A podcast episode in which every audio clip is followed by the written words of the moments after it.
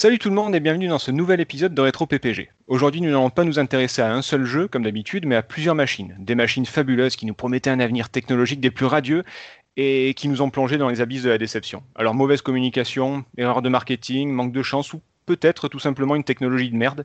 Nous allons passer en revue six machines qui n'ont pas marché et qui n'auraient peut-être jamais dû sortir. Allez, on retourne en 1991 et on regarde vers le futur. Pour une poignée de gamers, le podcast, le podcast, le podcast.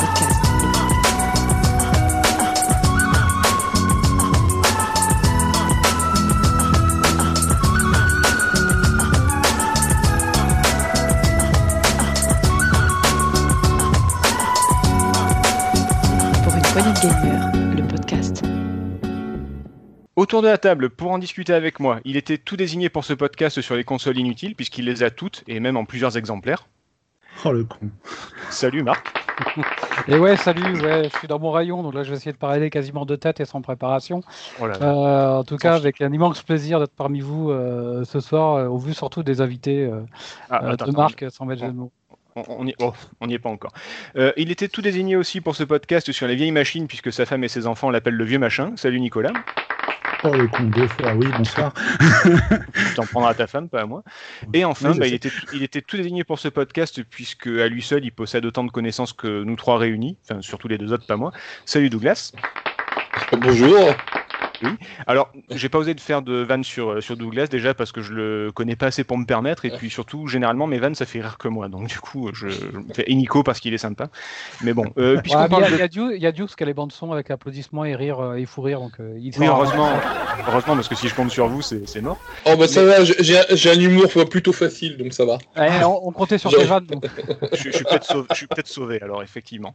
Euh, bah tiens, puisque tu parles et qu'on qu'on parle de toi, Douglas, est-ce que tu pourrais te, te présenter, nous dérouler un petit peu ton CV pour les, les simples mortels qui ne te connaîtraient pas encore Ouais, c'est compliqué, c'est très Ah. long. non, mais alors, alors, de, de simples joueurs, euh, on va dire de, de jeux de rôle et de jeux vidéo dans les années 80, je me suis lancé dans le jeu amateur, euh, vous voyez, là, sur Atari ST. J'ai rejoint, euh, Ah. j'ai rejoint la rédaction de Tilt et de Console Plus par la suite. Euh, après, pour résumer, j'ai travaillé aussi à la télé, si vous vous rappelez de Cyberflash, par exemple. D'accord. Euh, voilà, j'ai retravaillé dans la presse, euh, j'ai participé, euh, on va dire, au lancement de l'association emo5.com. Euh, après, je, me suis pris un peu des deux années sabbatiques où j'ai étudié l'histoire du jeu vidéo. J'ai commencé à, en faire des, conférences, à, aider la- l'association emo5.com, et puis finalement. euh, euh, j'ai commencé, j'ai commencé à faire de, du consulting auprès de, de studios et j'ai commencé à enseigner euh, l'histoire et la culture du jeu vidéo dans pas mal d'écoles qui, euh, qui euh, vont former les futurs créateurs euh, du jeu vidéo. Voilà. Ouais, j'ai essayé de faire court, mais j'ai oublié plein de euh, choses. voilà. Autrement dit, avec nous, on a ni plus ni moins qu'un professeur d'histoire du jeu vidéo, donc c'est quand même, euh, c'est Voilà, quand même plutôt tout à fait. Euh, je, je tiens à signaler parce qu'il me semble que tu as participé à comment elle s'appelait cette émission qu'on adore, euh, Very Hard? Very hard. ben, je suis euh, l'un des créateurs de cette émission. Voilà, qui était euh, sur euh, Fun No Life, le, la meilleure, l'ancienne meilleure chaîne du monde, et, euh, et donc de très bonnes émissions sur, bah, sur le côté technique de, des consoles et des différentes machines. Si vous avez l'occasion, je crois que ça doit être dispo sur, sur YouTube, il y a pas mal C'est de... dispo sur YouTube, tout Ah à bah, fait. parfait. Donc n'hésitez pas à regarder Very Hard, c'est pas très compliqué comme nom. C'est- Il y, a la pla- il y a la playlist sur le, sur le compte de la de l'asso emo5.com. Donc, Parfait. Alors j'en profite euh, juste, petit- si jamais il nous écoute, je, je voudrais passer un petit, euh, un petit message à, à notre cher euh, président de l'association MO5. Euh, J'aimerais bien qu'il réponde à mes messages quand, euh, quand il me dit je, je, suis chaud pour faire un podcast sur Dune et qu'après j'ai plus de nouvelles, bah, ça, me, ça me frustre un petit peu. Voilà. Donc, euh, il, est, il est très dur à attraper. oui, je sais, c'est, ah oui, c'est Mewtwo, quoi, le gars. hein. C'est, très très compliqué de, de le choper, effectivement. Mais j'ai bon espoir. Il a pas dit non, il a même dit oui, donc euh, peut-être qu'à un moment donné, il va regarder ses messages. Enfin bref. Ça fait Euh, référence à Pokémon, vraiment. Oui, bah oui, oui, bah, c'est- bah, pour essayer de choper, euh, Philippe, je t'assure que ouais, c'est, il y a des Pokémon plus, fa- plus faciles, oui. Après, je, je, je, dis- je dis rien sur son physique de Pokémon, c'est- ça me regarde pas, c'est pas, c'est pas à moi de le dire. Euh, donc du coup, bah, merci, euh, merci Douglas, c'est quand même assez, donc comme je disais, impressionnant d'avoir un, bah, un prof d'histoire de du jeu vidéo. Bon, revenons à notre sujet, à savoir donc ces machines dont le slogan aurait pu être, c'était, c'est, c'est le futur. Enfin, pour nous, c'était le futur à l'époque. Euh, Nicolas et Marc se sont partagés le, le boulot. Ils vont chacun présenter trois machines, à savoir pour Nicolas, tu me dis si je me trompe, euh, le CDI, le, Oui. l'Amiga CD32 Oui. et le combo. Alors c'est un peu de la triche, c'est pas une machine, mais c'est des accessoires. Mais le combo Mega CD 32X. voilà. C'est ça.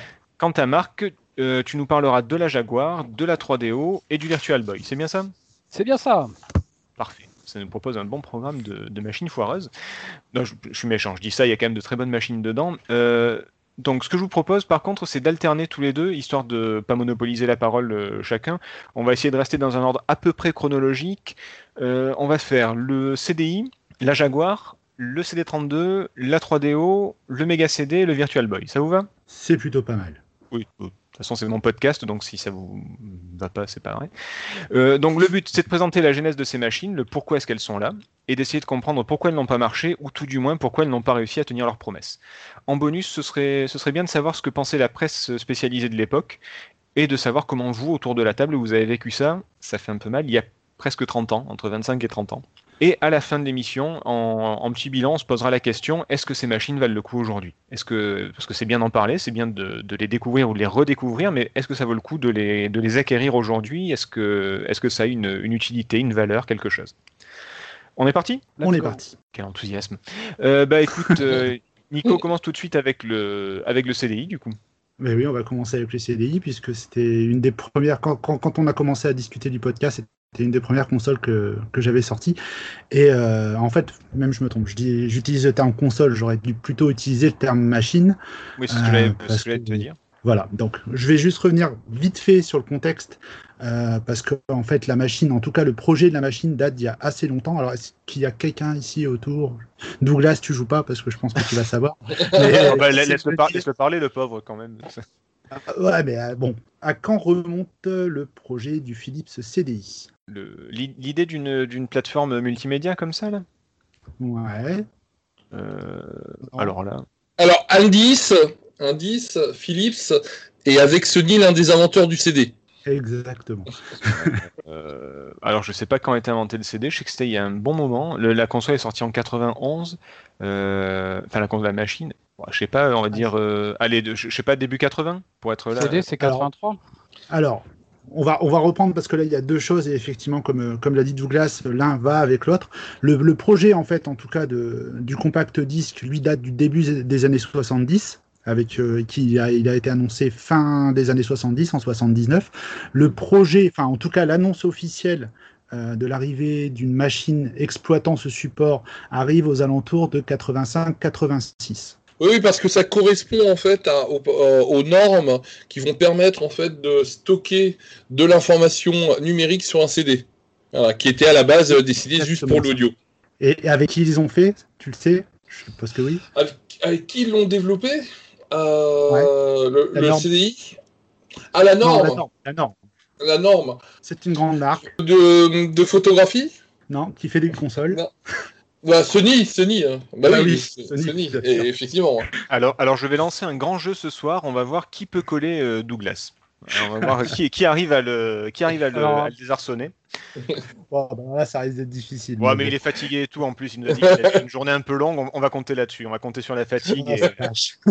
Alors, pour, pour petite précision que j'ai en tête, pour moi, euh, norme en tant que CD, c'est-à-dire compact disque, parce que du numérique sur d'autres formats, euh, notamment, je pense à des jeux d'arcade comme Dragon Slayer, euh, Oui, oui, tout à proposait fait. déjà du, de la vidéo et puis d'interactivité euh, dès, euh, dès le début des années 80-83. c'est une- Tout à fait. Les, les, les- les formats dont on parle, en fait, c'est les, euh, c'est les- ce qu'on appelle les books, le Red Book, Yellow Book et tout ça, qui sont en fait des, euh, des, euh, des formatages. C'est pour ça qu'on parle de format de, du, du CD audio, mais pour euh, pouvoir y mettre des informations numériques ou un mix des deux. Voilà, par exemple, euh, du- de l'audio et du numérique en même temps. Euh, au départ, qui sont complètement euh, séparés. Puis dans la dernière norme qui où on ça nous permet de lire l'audio et en même temps de charger des infos, des infos, du data. Donc en fait, il y a, il y a toutes ces normes là en fait qui vont être cré- créées euh, euh, au milieu des années 80. Attendez, hein, je vais barrer la moitié de ce que j'ai écrit. moi, je dis, moi, je dis merci, puis euh, on repasse. Alors moi, je, je voudrais juste lancer un petit, un petit message d'espoir aux auditeurs. Euh, moi non plus, j'y comprends rien à ce qu'ils racontent, ces gens-là. Donc euh, ne vous sentez Attendez, pas. Vous- sach- sachez qu'il y a au moins moi qui. Je, je- je suis avec vous, les, les enfants. Ne vous inquiétez pas. Je, Non, je- mais je- Non, mais ce que je, ce que je précise, c'est que c'est des normes qui vont permettre à, à plusieurs machines de, euh, de partager certaines informations. Euh, par exemple, si on prend l'histoire des consoles, la PC Engine, qui est la première machine à avoir un CD-ROM au monde, donc euh, je dis pas première console, hein, première machine, euh, elle a, elle a une, elle a pas, les- elle pas aux normes. C'est-à-dire que euh, ils ont fait leur propre micmac, euh, leur propre cuisine. Ils n'ont pas attendu que les normes soient finalisées pour les intégrer à la, à la console. C'est ça qui est assez, qui est assez euh, marrant avec la PC Engine. Mais euh, le CDI, lui, par contre, il est complètement euh, normé. D'ailleurs, il sort en 91, donc toutes les normes étaient validées quatre fois par des tas de gens. Donc, donc on a, on a une- un développement du CDI qui a été commencé, je crois, en 85-86. Euh, Ouais, ouais, voilà. Et, euh, et puis voilà, finalement, il sort aux USA en 91 et en, Euro- et en, et en Europe en 92, si je me rappelle bien. C'est bien vu, exactement. Euh, en France en septembre 92, aux États-Unis en décembre 91. Alors, si Donc, vous, du si coup, vous- je vais- si- je vais si vous voulez que si, vous voulez que je coupe le micro de Douglas à tout moment, vous me faites signe. hein, parce que c'est- Non, non, euh, je vais, je vais juste reprendre là où j'en étais parce que sinon après on va, on va s'y Oui, mais- mais euh, Vas-y, vas-y. Donc, du coup, on en était effectivement avec, euh, avec cette norme euh, du CD. Alors, faut savoir, je pense que Douglas me me- ne me contredira pas là-dessus. Excusez-moi, j'ai bafouillé. Euh, faut savoir qu'effectivement, le CD, c'est un petit peu dans l'air du temps. On l'utilise déjà en fait pour tout ce qui est audio. Des projets pour rapprocher en fait le support CD euh, sur les machines, c'est pas tout récent. hein. Je veux dire, même Atari en avait annoncé un en 85 pour vous dire que c'était quand même arrivé relativement tôt. Alors après, effectivement, il y avait différentes normes. Mais tout ça pour dire que voilà, c'était vraiment quelque chose qui était dans l'air du temps. Euh, Collaboration avec Sony oblige. euh, le projet est passé pendant un stade avec euh, une éventualité de le rendre compatible avec la norme MSX de l'époque. Euh, sauf que, ben, effectivement, après, il va y avoir tout un tas de petits problèmes dont on va revenir un petit peu plus techniques, mais on va, on va aller de l'avant. Et donc, euh, excusez-moi, Vas-y, vas-y. Reprends ton souffle. Reprends ton Euh, souffle. désolé, je me reprends, mais en fait, j'essaie d'en placer, tu sais, avant que, Avant que Douglas prenne la parole, ouais, je comprends, je comprends. Et donc, en fait, l'idée, et c'est pour ça tout à l'heure que j'ai repris, j'ai parlé de machine et non pas de console. euh, Philips s'est toujours défendu de, de- de faire une console de jeux vidéo. C'était vraiment une machine multimédia. Alors, on est dans les années 90, donc le terme multimédia était très à la mode. Mais euh, l'idée, c'était vraiment d'avoir quelque chose qui puisse s'intégrer euh, au niveau du salon avec la chaîne IFI et tous les ustensiles de ce type-là, qui puisse lire à la fois des vidéos, qui puisse écouter de l'audio, sur lesquels on puisse avoir de l'éducatif euh, ou du pédagogique, et effectivement qu'on puisse avoir du jeu. Alors c'est vrai qu'avec le temps, on a toujours eu tendance à, nommer la, machine comme une console de jeu, ce que Philips s'est toujours défendu, même si ils ont fini par craquer euh, sur la fin en 94 en lançant un modèle vraiment typé très console, hein, c'était le, le CDI 450. Il faut savoir qu'il y a eu plusieurs modèles de Philips CDI, que tous n'ont pas forcément eu la même réussite, n'avaient pas forcément tous les mêmes options, puisque la machine, par défaut, n'était pas en mesure, par exemple, de lire des films. C'est un support qui arrivait un petit peu sur le tard, euh, avec lequel, sur on ajoutait effectivement une carte qui permettait euh, d'avoir accès à toutes ces vidéos, qui était la carte FMV. Euh, dans tout ce, dans tout ce, dans tout ce, dans tout ce brouhaha, euh, Philips a fait face à un échec qui était quand même assez conséquent, puisque la machine n'a pas vraiment su trouver son public, puisque le format un petit peu bâtard qui fait que d'un côté on avait quand même un, appareil qui se mettait euh, au sein du groupement IFI de la maison du- du- de tout ce qui était vidéo, bah, finalement on trouvait pas vraiment sa place puisque bah, les CD comme excusez-moi les CD vidéo n'étaient pas encore sortis, enfin en tout cas c'était pas encore démocratisé.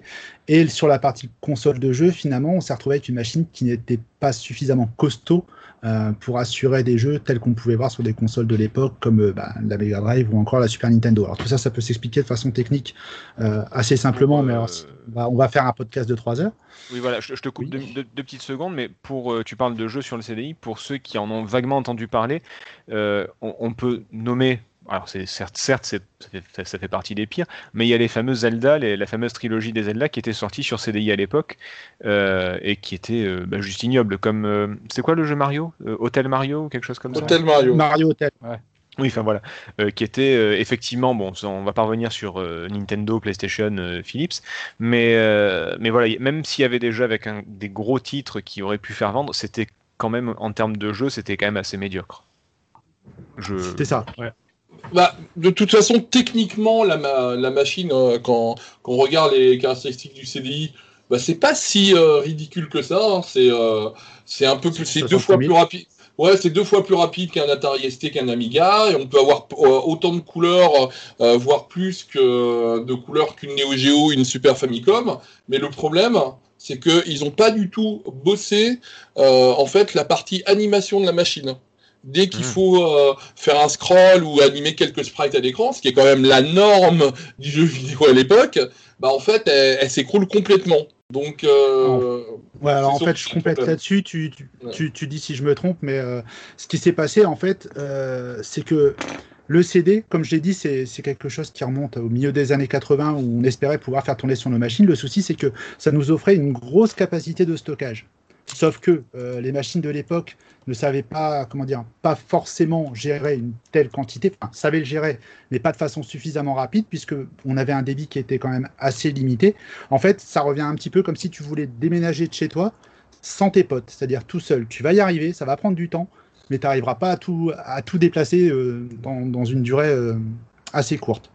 Donc, ce qui s'est passé aussi, c'est que du coup, Philips a, a tout misé sur cette gestion de la data, sur savoir comment on allait pouvoir gérer, par exemple, un flux vidéo ou un flux audio de manière assez rapide. Il y avait bien sûr le débit qui est de toute façon bloqué, mais alors du coup, comme l'a dit Douglas, effectivement, ils ont laissé de côté tout le côté euh, bah, gestion des sprites, euh, que ce soit en hard ou autre. Enfin, toute la gestion des scrolling, tout ça, tout ça a été complètement mis de côté. Et du coup, ils sont passés vraiment à côté de leur sujet. Dites-moi si je me trompe, mais normalement, c'est ça. Alors moi, je vais dodeliner de la tête pour faire croire que je comprends, mais euh, oui, je, je pense que c'est ça, oui. Douglas, tu confirmes, je suppose Ah oui, oui. La, la- la- Alors, contrairement à une, à une console ou même à un Amiga, euh, c'est-à-dire qu'on est, euh, on est dans une machine où, qui n'est pas du tout conçue pour, euh, pour l'animation de sprite. hein. Elle est plus conçue pour des, euh, pour des présentations multimédia.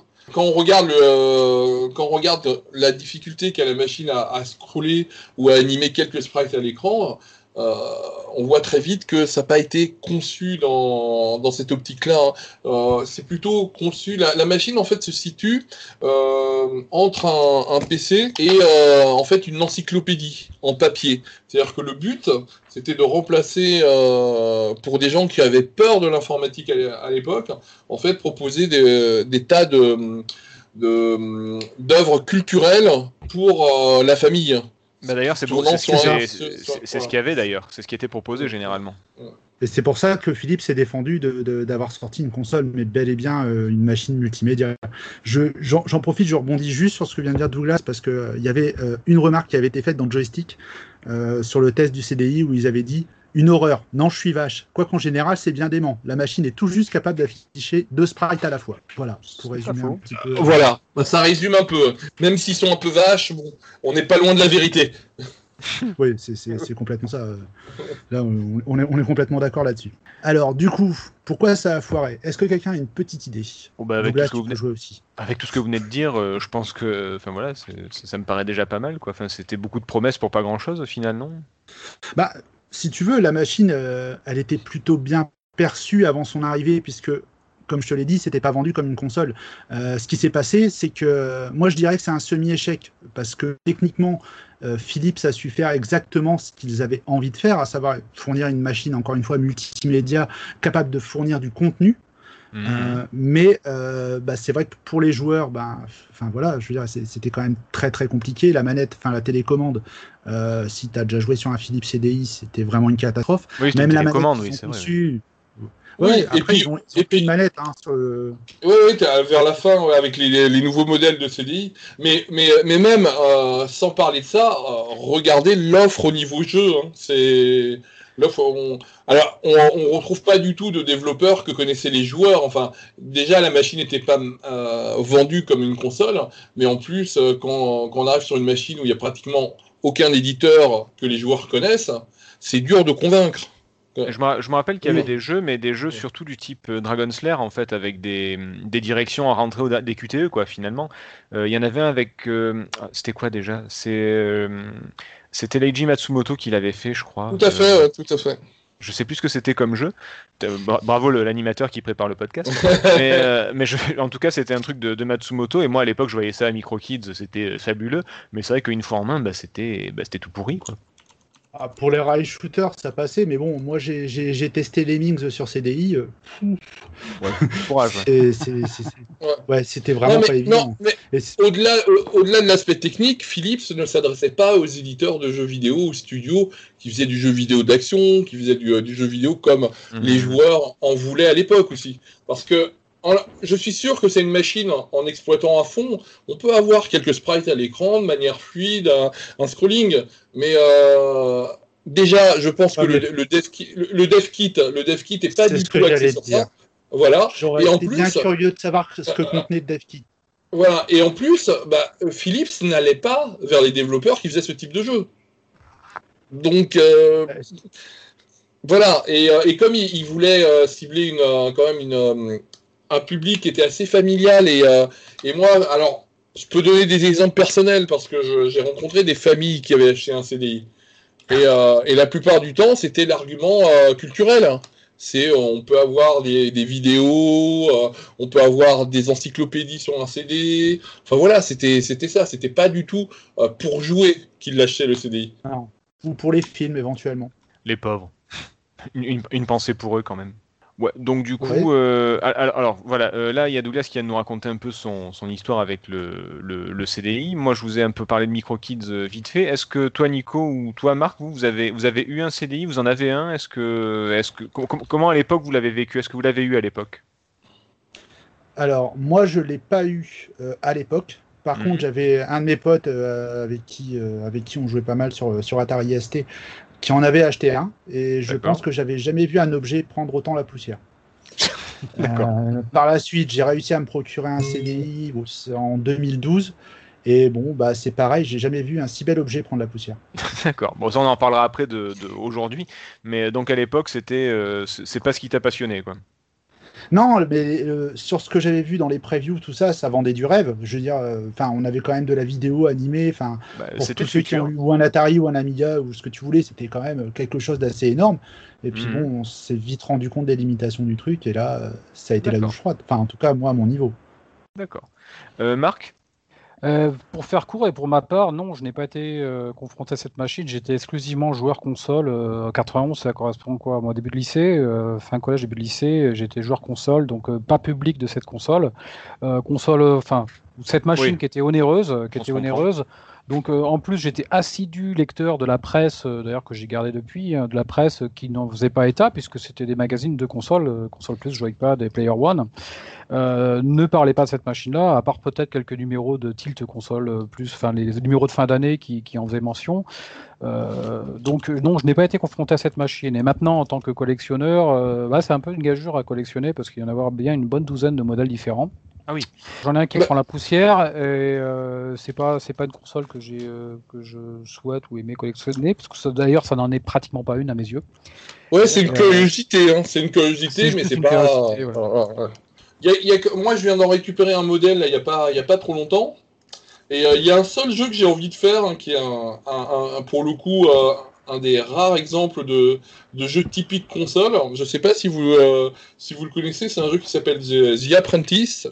Voilà, avec un, un petit, un petit personnage qui est un, un sorte de magicien. euh, voilà. Ouais. Et, Ah oui. euh, Moi, je connais. ouais. Ouais. Et, euh, et c'est le, enfin, c'est le seul jeu d'action que je vois avec un scrolling fluide, avec, euh, avec quelques sprites. Alors, on se dit que euh, le CDI aurait pu euh, accueillir d'autres jeux du genre, mais, mais je pense que c'est vraiment une volonté, volonté éditoriale de Philips. hein, sur le, Ouais, mais euh, je, je pense qu'au-delà de ça, enfin, je pense Ouais. que techniquement le- la machine en était capable.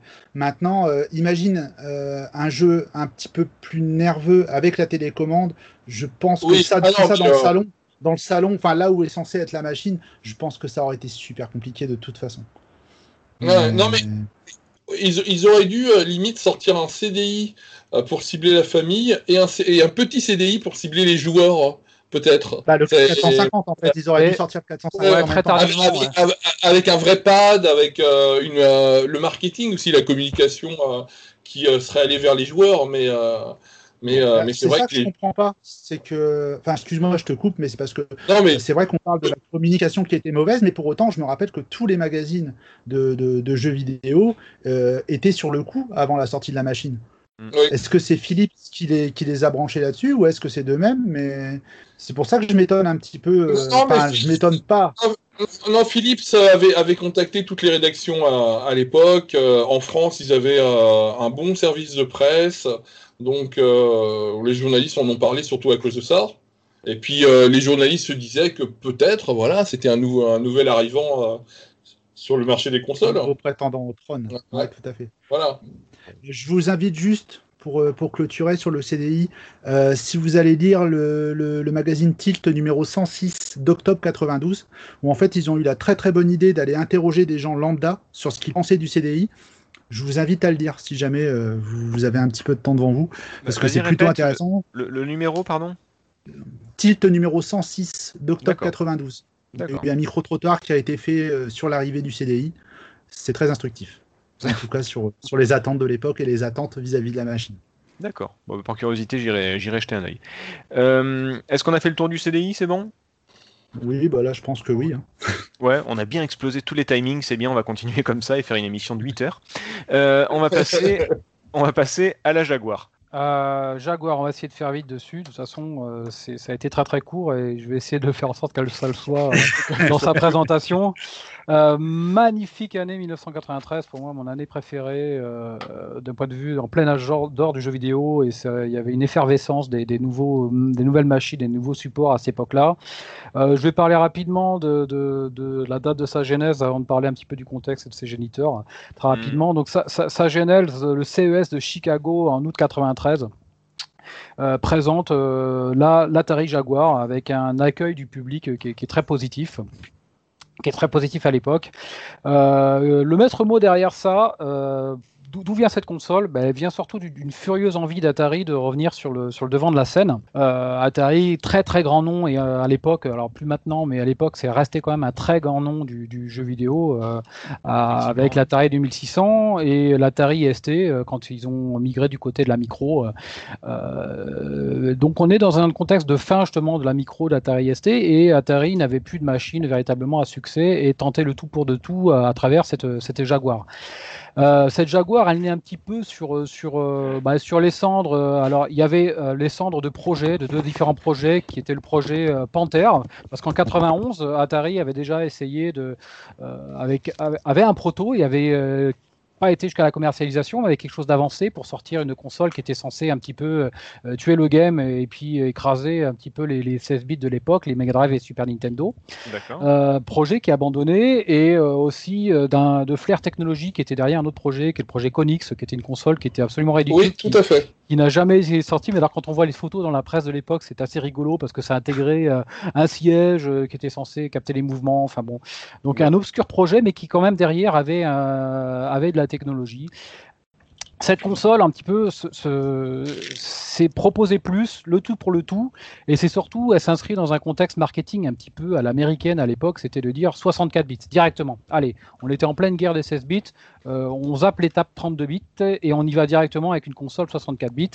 Euh, donc pour les jeunes auditeurs, à l'époque, on parlait tout, je l'ai déjà dit, on parlait tout en termes de bits, surtout sur le continent américain où la Mega Drive était la Genesis avec 16 bits bien, bien en gros dessus. Euh, la NEC PC Engine qu'on mentionnait tout à l'heure a été s'était transformée en TurboGrafx 16 pour bien dire qu'il y avait 16 bits, ce qui n'était pas une, tout à fait une vérité. La Neo Geo sur le marketing américain était une 24 bits, ce qui était pour le coup totalement faux. Enfin bon, mal ça. dans ces bits, c'était un petit peu unidimensionnalisant. euh, ça, ça faisait un concept marketing euh, très réducteur, mais il fallait se positionner par rapport à ça. Donc Atari Oui, et arrive puis, avec. euh, et puis à l'époque, 64 tout, bits. Tout le monde attendait les 32, donc forcément, ils arrivent en disant non, non, 32 c'est pour les rigolos, nous on a 64. Donc Et forcément, c'est euh, tout le monde l'attendait. la, la démarche qui est derrière ça. Donc, euh, envie de, je me répète, envie d'Atari de revenir devant. Et en plus, euh, contexte euh, marketing très américain de ce point de vue-là. Alors, effectivement, je passe, je vais faire l'impasse un petit peu, bien que j'ai fait pas mal de notes là-dessus sur sa sur sa techno. Elle a un processeur central qui est un 68000 Motorola, qui est très très très connu, qui est archi connu parce que on le voit absolument partout. Hein, Oui, ce- ce c'est- processeur. Euh, les processeurs, il y a, en fait, il y a cinq processeurs. Je suis obligé de les mentionner parce que c'est aussi un petit peu ce qui va conduire euh, à sa perte, les difficultés associées à, un petit- à une architecture qui est, euh, je vais le résumer, donc très très très complexe. Donc là-dessus, bon, pour coller un petit peu au marketing, alors effectivement, on trouve euh, du GPU et puis un blitter sur lequel les calculs sont en 64 bits, on trouve un bus en 64 bits, mais c'est presque, un- presque usurpé d'un point de vue, c'était vraiment pour marquer 64 bits euh, sur la console, du moins de, de mon point de vue, qui est généralement partagé d'ailleurs. Donc je mentionnais cette, euh, cette complexité de cette console, euh, les, les bourrées de, de processeurs, de coprocesseurs, euh, et des kits, les, les dev kits euh, s'étaient avérés être un peu buggés, ce qui fait que d'un point de vue développeur, c'était c'était pas le top. Non, ils n'étaient pas un peu, ils étaient pas un peu buggés, ils étaient complètement buggés. Petite précision, euh, petite précision qui a son importance. Voilà, et, euh, il fallait avoir un PC, il fallait avoir un Falcon pour, développer dessus. C'était à l'arrache. En fait, Atari, euh, qui était aux mains de, de Jacques Tramiel, en fait, ils avaient la même gestion qu'à l'époque du VIC-20 et du Commodore 64. Ah ouais. une dizaine d'années euh, avant, c'est-à-dire les développeurs, c'est des bidouilleurs, euh, c'est en plus d'être des programmeurs, des électroniciens, ils vont se faire leur kit eux-mêmes, Co- comme, elle est- comme le faisait par exemple Namco pour la, pour la Famicom. Et ils n'ont pas compris que sur le marché, euh, le nouveau marché des consoles, avec la Mega Drive, la, la Super Nintendo et tout ça, c'était devenu beaucoup plus pro, beaucoup plus industriel au niveau du support aux développeurs. Euh, là, ils, ont ils sortent la machine, ils sortent un kit buggé, et puis euh, ils, ils laissent aller. C'est-à-dire que euh, Oh, ils, vont y ils vont se démerder, ils vont y arriver. euh, voilà, ouais, exactement. Et, et ça se Mais- voit. euh, non seulement, non seulement il y a ça, il y a les problèmes techniques, mais il y a aussi le fait que Atari euh, ne met pas de budget pour aller draguer les certains développeurs importants qui auraient pu euh, apporter quelque, une crédibilité à la console. Par exemple, quand Sony a sorti la PlayStation, euh, ils sont allés voir un des concurrents de Sega en arcade. Ils sont allés voir Namco pour avoir un partenariat. Atari, rien du tout. D'accord. Voilà. Il Et, faut et en rajouter- plus, il fallait faire des jeux rapidement. voilà. Je vais juste compléter rapidement aussi en, en expliquant que les, sur les fameux kits de dev, faut savoir que ce qui était buggé, euh, je vais prendre juste un exemple concret rapide, sur le Jaguar CD par exemple, euh, il fallait dans ton bout de code positionner ta lentille pour aller chercher un fichier à un endroit précis. Donc si par exemple tu modifiais ce fichier qu'il était un peu plus grand, il fallait que tu redises à ta lentille, bah non attention tu vas aller le chercher de là à là. Il y a des oui, qui kits de dev qui ont proposé à Atari. Atari a dit ah non, non, mais c'est pas à vous de le faire, ça. hein. Non, mais fait, pas de parce votre kit de dev. En fait, la, la petite explication, c'est que euh, il y a eu effectivement, euh, je sais plus combien de mois après la sortie de la Jaguar, il y a eu le, le CD-ROM. Mais à ce niveau-là, on est, euh, on n'est pas sur un CD-ROM. En fait, on est sur un CD audio où les développeurs doivent compter, en fait, seconde par seconde, comme si on comptait la musique dans un CD audio pour savoir où est le data, au lieu d'avoir un directory comme dans n'importe quelle mémoire de masse informatique. Voilà. Donc en gros, c'est comme si c'était une bande sur un CD. Un peu comme euh, par exemple ce qu'on appelle les disquettes euh, dans le Famicom Disk System, qui ne sont pas vraiment des disquettes, qui sont juste une spirale, hein, comme si on avait enregistré en fait une, une cassette, une bande de cassettes sur une spirale. Et euh, ce qui prouve qu'ils ils en avaient vraiment rien à, rien à faire des, des développeurs et de proposer quelque chose de moderne, c'était aux développeurs de se débrouiller. Alors merci pour, pour l'exemple, mais euh, si la, la machine était quasiment ane- anecdotique, euh, bien qu'elle fait partie de l'histoire et elle est importante à cet égard, le CD lui il est encore plus anecdotique, puisque Oui. comme tu l'as dit, il est sorti, il est sorti un an après et, et euh, bon je, vais- je vais revenir avec deux mots sur ce, sur ce CD après. Donc cette console, elle arrive, mais euh, donc, de mes souvenirs et de, de- de mes recherches, euh, elle est quand même relativement bien reçue dans, dans la presse. Il faut bien comprendre qu'à l'époque c'était extrêmement contracté. On a une présentation officielle en août 93, ce qui fait que les magazines y compris européens, euh, en parlent dès septembre avec des, be- des beaux encarts euh, comme machine, euh, machine du futur, puisque c'est le thème du- un petit peu de Oui, l'émission.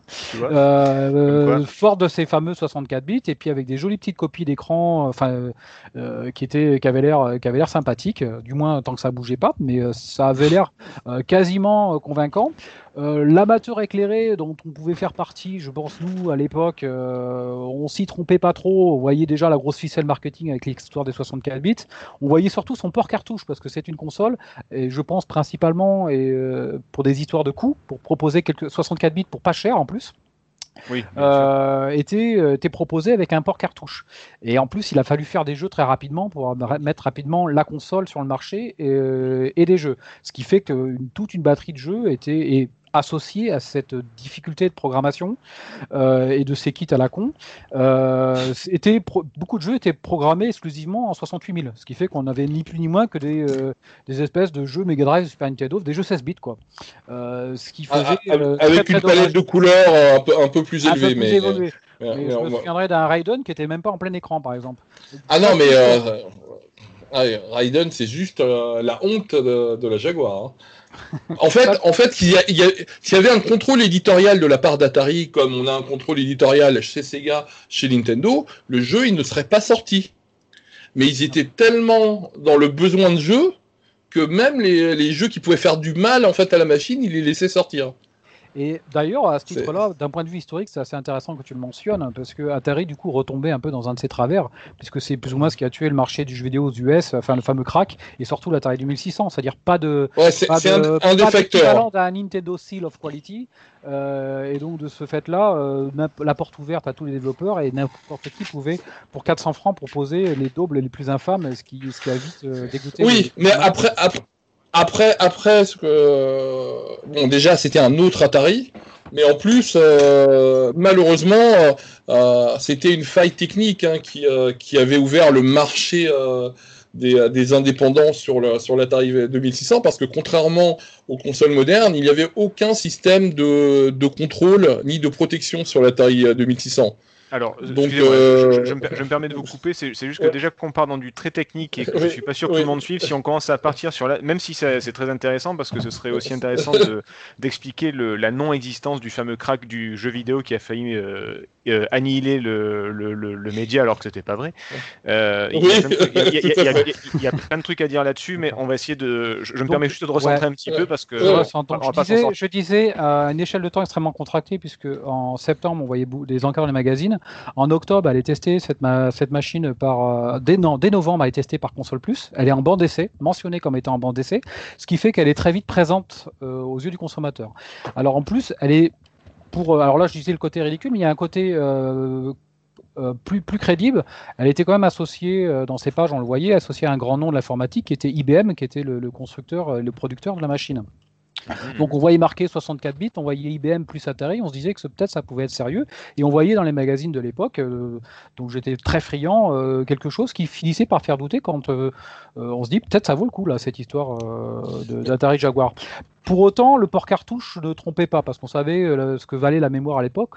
Dixit, les cartouches Neo Geo, on se disait comment ils allaient pouvoir faire quelque chose de grandiose quand la norme du futur, et on en parlera, et on a déjà parlé à travers le CDI, était clairement le CD. Euh, donc cette, elle, est, elle est très présente dans la presse cette fin d'année 93. Euh, on y croit presque. Euh, pour ma part, pas tout à fait, mais on y croit presque. Et elle nous propose des jeux qui sont donc des infâmes conversions qui apportent rien de plus que la 68 000, mais quand même un jeu 3D euh, plein, sans texture, qui était Cybermorph. Qui est pas si mauvais que ça hein, pour l'avoir refait récemment. Il a quelque intérêt ce jeu. Et là pour le coup, on avait vraiment quelque chose en 3D euh, en dehors des couloirs d'un Starwing. Euh, Dixit, la dernière émission que vous avez pu faire, qui est Oui, excellente. effectivement, oui. Euh, là, on a Alors, par- par contre, mouvement avec un jeu à peu près une 3D équivalente. Excuse-moi, je te coupe, mais tu, tu parles des jeux en premier, mais moi, le truc, alors je parle de mon expérience perso, je le place maintenant. Euh, moi, ce qui m'a choqué en premier lieu, c'est la manette surtout. Enfin, le, le pavé, enfin, le, le truc numérique, là, enfin, le, le- le- le- la merde, quoi. Enfin, je sais pas d'autres mots, mais Alors, Bon, tu- elle est que visuellement le- merdique. euh, elle, elle- elle en est pavé incroyable, cette numérique manette. dessous quoi. le, le pad, mais elle est euh, pas si terrible que ça à prendre en main. On arrive à jouer. Alors, les Américains ad- adorent mettre des claviers sur leur, sur leur manette. hein. Ah ouais, je sais pas, il y a sûrement un truc à compenser à ce niveau-là, je sais pas, mais alors elle était, euh, elle était vraiment énorme pour rien, quoi. En plus avec des trucs qui servaient à rien. Enfin, c'était vraiment, euh, moi ça me rappelait les, les, les- les manettes de, de vieilles, euh, de vieilles machines avec les pavés numériques C'est justement ça, et la petite molette les au-dessus. télévisions et les collés Oui, voilà.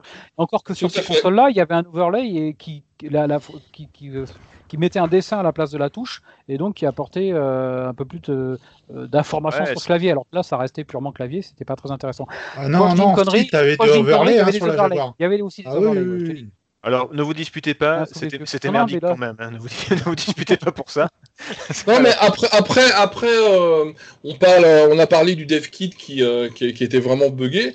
La machine, elle est pas si mauvaise que ça Non, au non, niveau ah oui, je- caractéristique, hein. Je- On je peut me faire des choses très sympas avec. Je, je me moque Mais parce que je suis là pour ça, mais il y avait quand même des Ouais. jeux qui étaient pas si mauvais, oui, effectivement. Oui, le, le, le, pro- le premier Rayman euh, qui a été développé sur Jaguar était, était vraiment très sympa. hein, et, euh, Mais bon, voilà, c'est le, le problème, c'est que effectivement, il y a beaucoup de développeurs qui viennent du monde de la micro. Il n'y a pas vraiment de contrôle éditorial. Ils ont bah, peu de moyens. J'ai, j'ai- Atari est vraiment sur la fin. euh, au, niveau, au niveau de la trésorerie, euh, parce que Ouais. bon, voilà, ils n'ont ils ont pas réussi à lutter contre le PC dans, dans le monde de la micro. Euh, la, la sortie du Falcon 040 va être annulée. Euh, D'ailleurs, bah, là, au début, c'était la Panther 32 bits qui, devait- qui devait sortir de, de Flair. Et, en fait, les deux, les, ouais, les deux machines ont été développées en, en simultané, mais bon, après, ils ont, euh, ils ont à juste titre, euh, voulu sortir la plus puissante. Et on citera également le fait qu'elle était en quantité insuffisante parce que euh, ils ont testé le marché, enfin entre guillemets, euh, sur San Francisco et, euh, et New York dès novembre 93 aux États-Unis. Apparemment, ils en ont distribué à la presse internationale puisqu'on voyait ça dans les tests des magazines, ce que je disais. Mais après, silence radio et puis difficulté à l'obtenir, bien que les magazines, enfin les, les vendeurs en proposaient, on le voyait ça, des encarts publicitaires, achetez votre Jaguar pour 1790 francs, qui, ce qui était Oula. a priori un bon rapport qualité-prix. Euh, mais il y avait quand même une difficulté d'approvisionnement parce que euh, bah, IBM euh, ne fournissait pas. Et euh, ils ont sous-estimé le, succès, le relatif engouement euh, à la toute début des années 93. Euh, donc ils n'ont pas commandé assez tôt à IBM. Et euh, donc très rapidement, ben, euh, ce qui s'est passé aussi, c'est que les, les Saturn, les PlayStation ont commencé à pointer le bout de leur nez, euh, du moins sous forme de preview. Et euh, ça a condamné euh, marketingement euh, ce projet, euh, euh, outre les, assez mauvais jeux qui sortaient dessus. Bien qu'en 94, un an après sa sortie, donc il y a ce fameux CD euh, qui sort, mais qui, qui sera un flop complet. Euh, ils ont mis le CD avec euh, Myst, parce que c'était un gros jeu PC à l'époque avec de belles images. Mais pour un joueur console, euh, je dirais que Myst, euh, malgré tout l'estime que j'y porte, on s'en foutait quand on était ado de, de, de, de, de la proposition de Myst sur une console de salon. Oui, là, il y avait peut-être un souci de. et, cible, euh, et oui. quasiment et quasiment rien d'autre enfin d'intéressant enfin si il y avait la suite euh, euh, la suite d'un jeu 3D euh, de, la suite de Iron Soldier donc il y avait Ouais. quand même quelques jeux on va citer Tempest 2000 euh, Doom il y avait des jeux qui, qui valaient mais, mais qui sont sortis surtout très très tard et surtout le fameux le fameux Alien vs Predator qui était pour le coup là techniquement euh, euh, vraiment bon et euh, qui et qui démontre que cette console n'était pas si mauvaise que ça d'un point de vue techniquement comme dit Douglas. Al- Alors, pour, pour, Voilà pour finir, pour, pour en finir avec, qu'est-ce qui fait qu'elle n'a pas marché? Donc, il y a beaucoup de trucs apparemment. hein. Le, globalement, c'est peut-être le, le, manque d'intérêt d'Atari pour sa propre console, le fait d'a- d'avoir dit bon, on s'en fout, ils se débrouilleront, de ne pas avoir mis de, l'équivalent du Seal of Quality de, Nintendo. C'est peut-être un petit peu tout ça qui finalement euh, a fait que la console n'a pas marché. C'est euh, ouais, c'est tout ça. C'est euh, tout ça, hein, mais c'est surtout euh, c'est surtout euh, le, le raz-de-marée le raz-de-marée marketing Sony euh, qui, qui Oui, aura je- tué je- assez rapidement ça. Oui, je, je pense qu'elle placement faisait, dans l'œuf. ouais, elle faisait en, pas l'absence de proposition de jeu, moi, quand les bons jeux sortaient, euh, euh, on avait déjà le regard tourné euh, sur ce qui se passait. De, de- au Ah oui, tout à fait. hein. Tout à fait. Il aurait, fa- il aurait fallu au minimum trois gros hits non trouvables sur une autre plateforme pour lancer la Jaguar. Bah. C'est. Oui, encore, on Voilà. parle d'un mini- on parle d'un minimum là, parce que c'était vraiment. Oui, d'un minimum, il faut au moins. euh, au Non, moins mais il fallait, euh, il fallait, il fallait qu'ils comprennent que c'est bien de faire une bonne console, mais euh, pour les joueurs, il faut aussi qu'il y ait des bons jeux. Oui, tout simplement, oui. Voilà. Non, mais c'est- toujours d'actualité. hein. C'est ce qu'ils comprennent pas, c'est que on a beau sortir les meilleures consoles, s'il n'y a pas de bons jeux, bon ben, pas la peine d'en parler. Euh, bon, est-ce que niveau personnel, la, la Jaguar, est-ce que vous, vous- à, à l'époque, est-ce que vous y avez joué? Qu'est-ce que vous en avez pensé? Est-ce que vous avez été déçu? Est-ce qu'à l'époque vous vous, vous l'avez même pas approché? Non, j'ai moi, moi à l'époque, je... c'est une console que j'avais vue juste dans les pubs et qui m'avait pas fait rêver parce qu'il n'y avait pas beaucoup d'offres. Et je me la suis procurée, ben pareil, en 2013, je crois. Et Ah j'ai oui, fini par la revendre l'année dernière parce que, parce que j'y jouais jamais. Enfin, Bon, jamais, jamais, de- quoi. on, on reviendra là-dessus pour la conclusion, mais donc du coup à l'époque euh, sans plus quoi. Marc de ton côté? Bah, je l'ai dit en même temps de, que, de, que Ouais. l'exposé, hein, de mon point de vue dessus. Euh, Alors à l'époque, non, j'y pas, euh, j'y croyais qu'à moitié, donc euh, je j'ai pas acheté cette console à l'époque. Et euh, c'est quelque chose qui fait partie de ma collection, euh, évidemment. Oui, maintenant, on y est pour le côté historique. Il y a des choses sur le Doom est assez sympa dessus. Il y a des choses qui sont assez intéressantes sur Bon. cette on, console-là. on, Et voilà. on- on reviendra dessus sur la, la conclusion de, de l'émission. Et de ton côté, Douglas, est-ce que toi tu l'as tu l'as à la moi- sortie? Est-ce moi, que tu l'as si- évité? Non, moi, si je me rappelle bien, moi, je l'ai eu plutôt vers euh, 97. D'accord. Voilà, avec un, bon prix, parce que je me disais, bon, bah, ça vaut quand même le coup d'avoir Tempest, d'avoir Alien versus Predator, d'avoir le Rayman.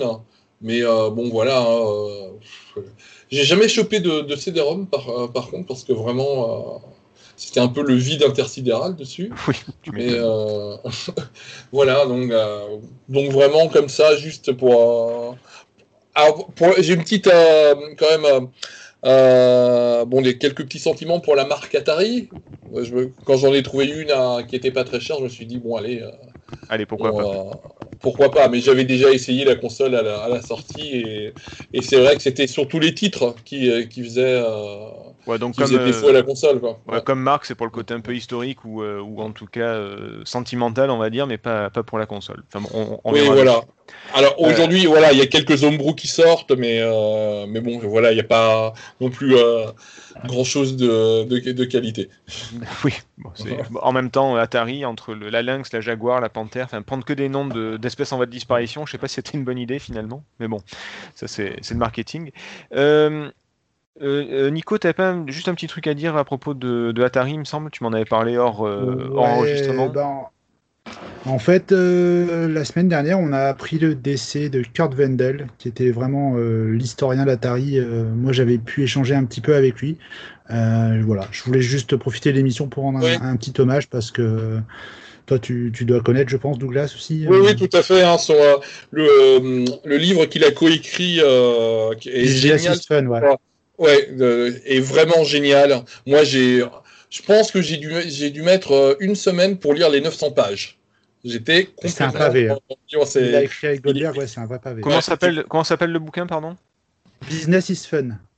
Business Ouais, is Fun, Atari. Inc. Business. Atari Inc. Business is fun, ouais. D'accord, ok. Donc, alors, si vous êtes euh, passionné par tout ce qui est histoire du jeu vidéo, alors déjà, si, si vous l'êtes pas, bon, bah écoutez, euh, bienvenue. hein. mais euh, profitez-en pour, euh, pour vous procurer le bouquin. Il est que en anglais ou est-ce qu'il a été traduit? Non, je pense pas. C'est peut-être pas le genre de. Que en anglais. Ouais, c'est pas le genre de bouquin. c'est pas le genre de bouquin qui est traduit, hélas. Mais bon, voilà. C'est. N'hésitez pas si vous avez l'occasion de, de, de lire ce bouquin, Business is Fun. On passe, on passe à la suite? On va passer à la suite. On essaye de se dépêcher parce que là, là, j'ai une petite, j'ai j'ai une petite pensée pour euh, Dukes qui est en train de sûrement de monter le truc et de se dire bordel, mais ça va durer 4 heures.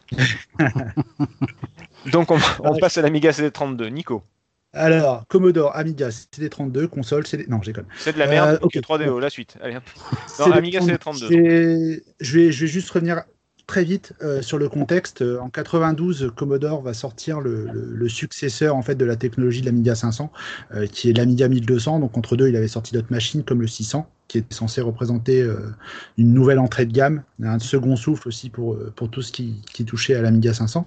Hmm. Euh, donc ils ont sorti l'Amiga 1200 qui est une vraie machine 32 bits avec, avec qui offre aussi une grosse compatibilité avec ces anciennes machines. Ça, ça aura son importance pour plus tard. Et euh, ce qui se passe, c'est quand ta machine sort, en fait, elle se retrouve face à face avec le compatible PC euh, qu'on n'attendait pas forcément sur le secteur du jeu vidéo. Et euh, malgré toutes les possibilités d'extension qu'offrait le 1200, euh, bah, il s'est avéré que la machine était déjà un petit cran en retard par rapport à ce que pouvait offrir la norme, la norme compatible Donc, PC. à, à peine sorti, déjà obsolète. Quoi. Pour- à peine pour- simplifier. Le problème, c'est que comme l'Amiga 1200 du coup ne se vend pas forcément très bien, Commodore se retrouve dans une situation financière qui n'est pas très adaptée, enfin euh, pas très adaptée, qui n'est pas très confortable, et donc décide de euh, comment dire, d'étendre un peu sa gamme. C'est-à-dire qu'en gros, ils se disent, bah voilà, on va essayer de diversifier un petit peu. Euh, ils sentaient déjà que le combat contre le compatible PC était pas perdu d'avance, mais euh, ils Ouais, savaient que ça allait être très compliqué. Ils avaient eu vent qu'Atari avait lâché sa, sa division euh, micro pour se consacrer à un nouveau projet console, dont on vient de parler. Et ils ont aussi eu vent euh, du projet de Trip Hawkins avec ce 3DO compagnie, pour la console 3DO. On va en parler. Et donc, après. ils se disent, ils se disent, bah, pourquoi on n'offrirait pas une console basée sur la technologie de l'Amiga 1200, auquel on apporterait un support CD, et qui justement bah, serait, euh, serait pas forcément ridicule face aux, consoles qui sont actuellement euh, en fin de vie, comme la Mega Drive ou la Super Nintendo.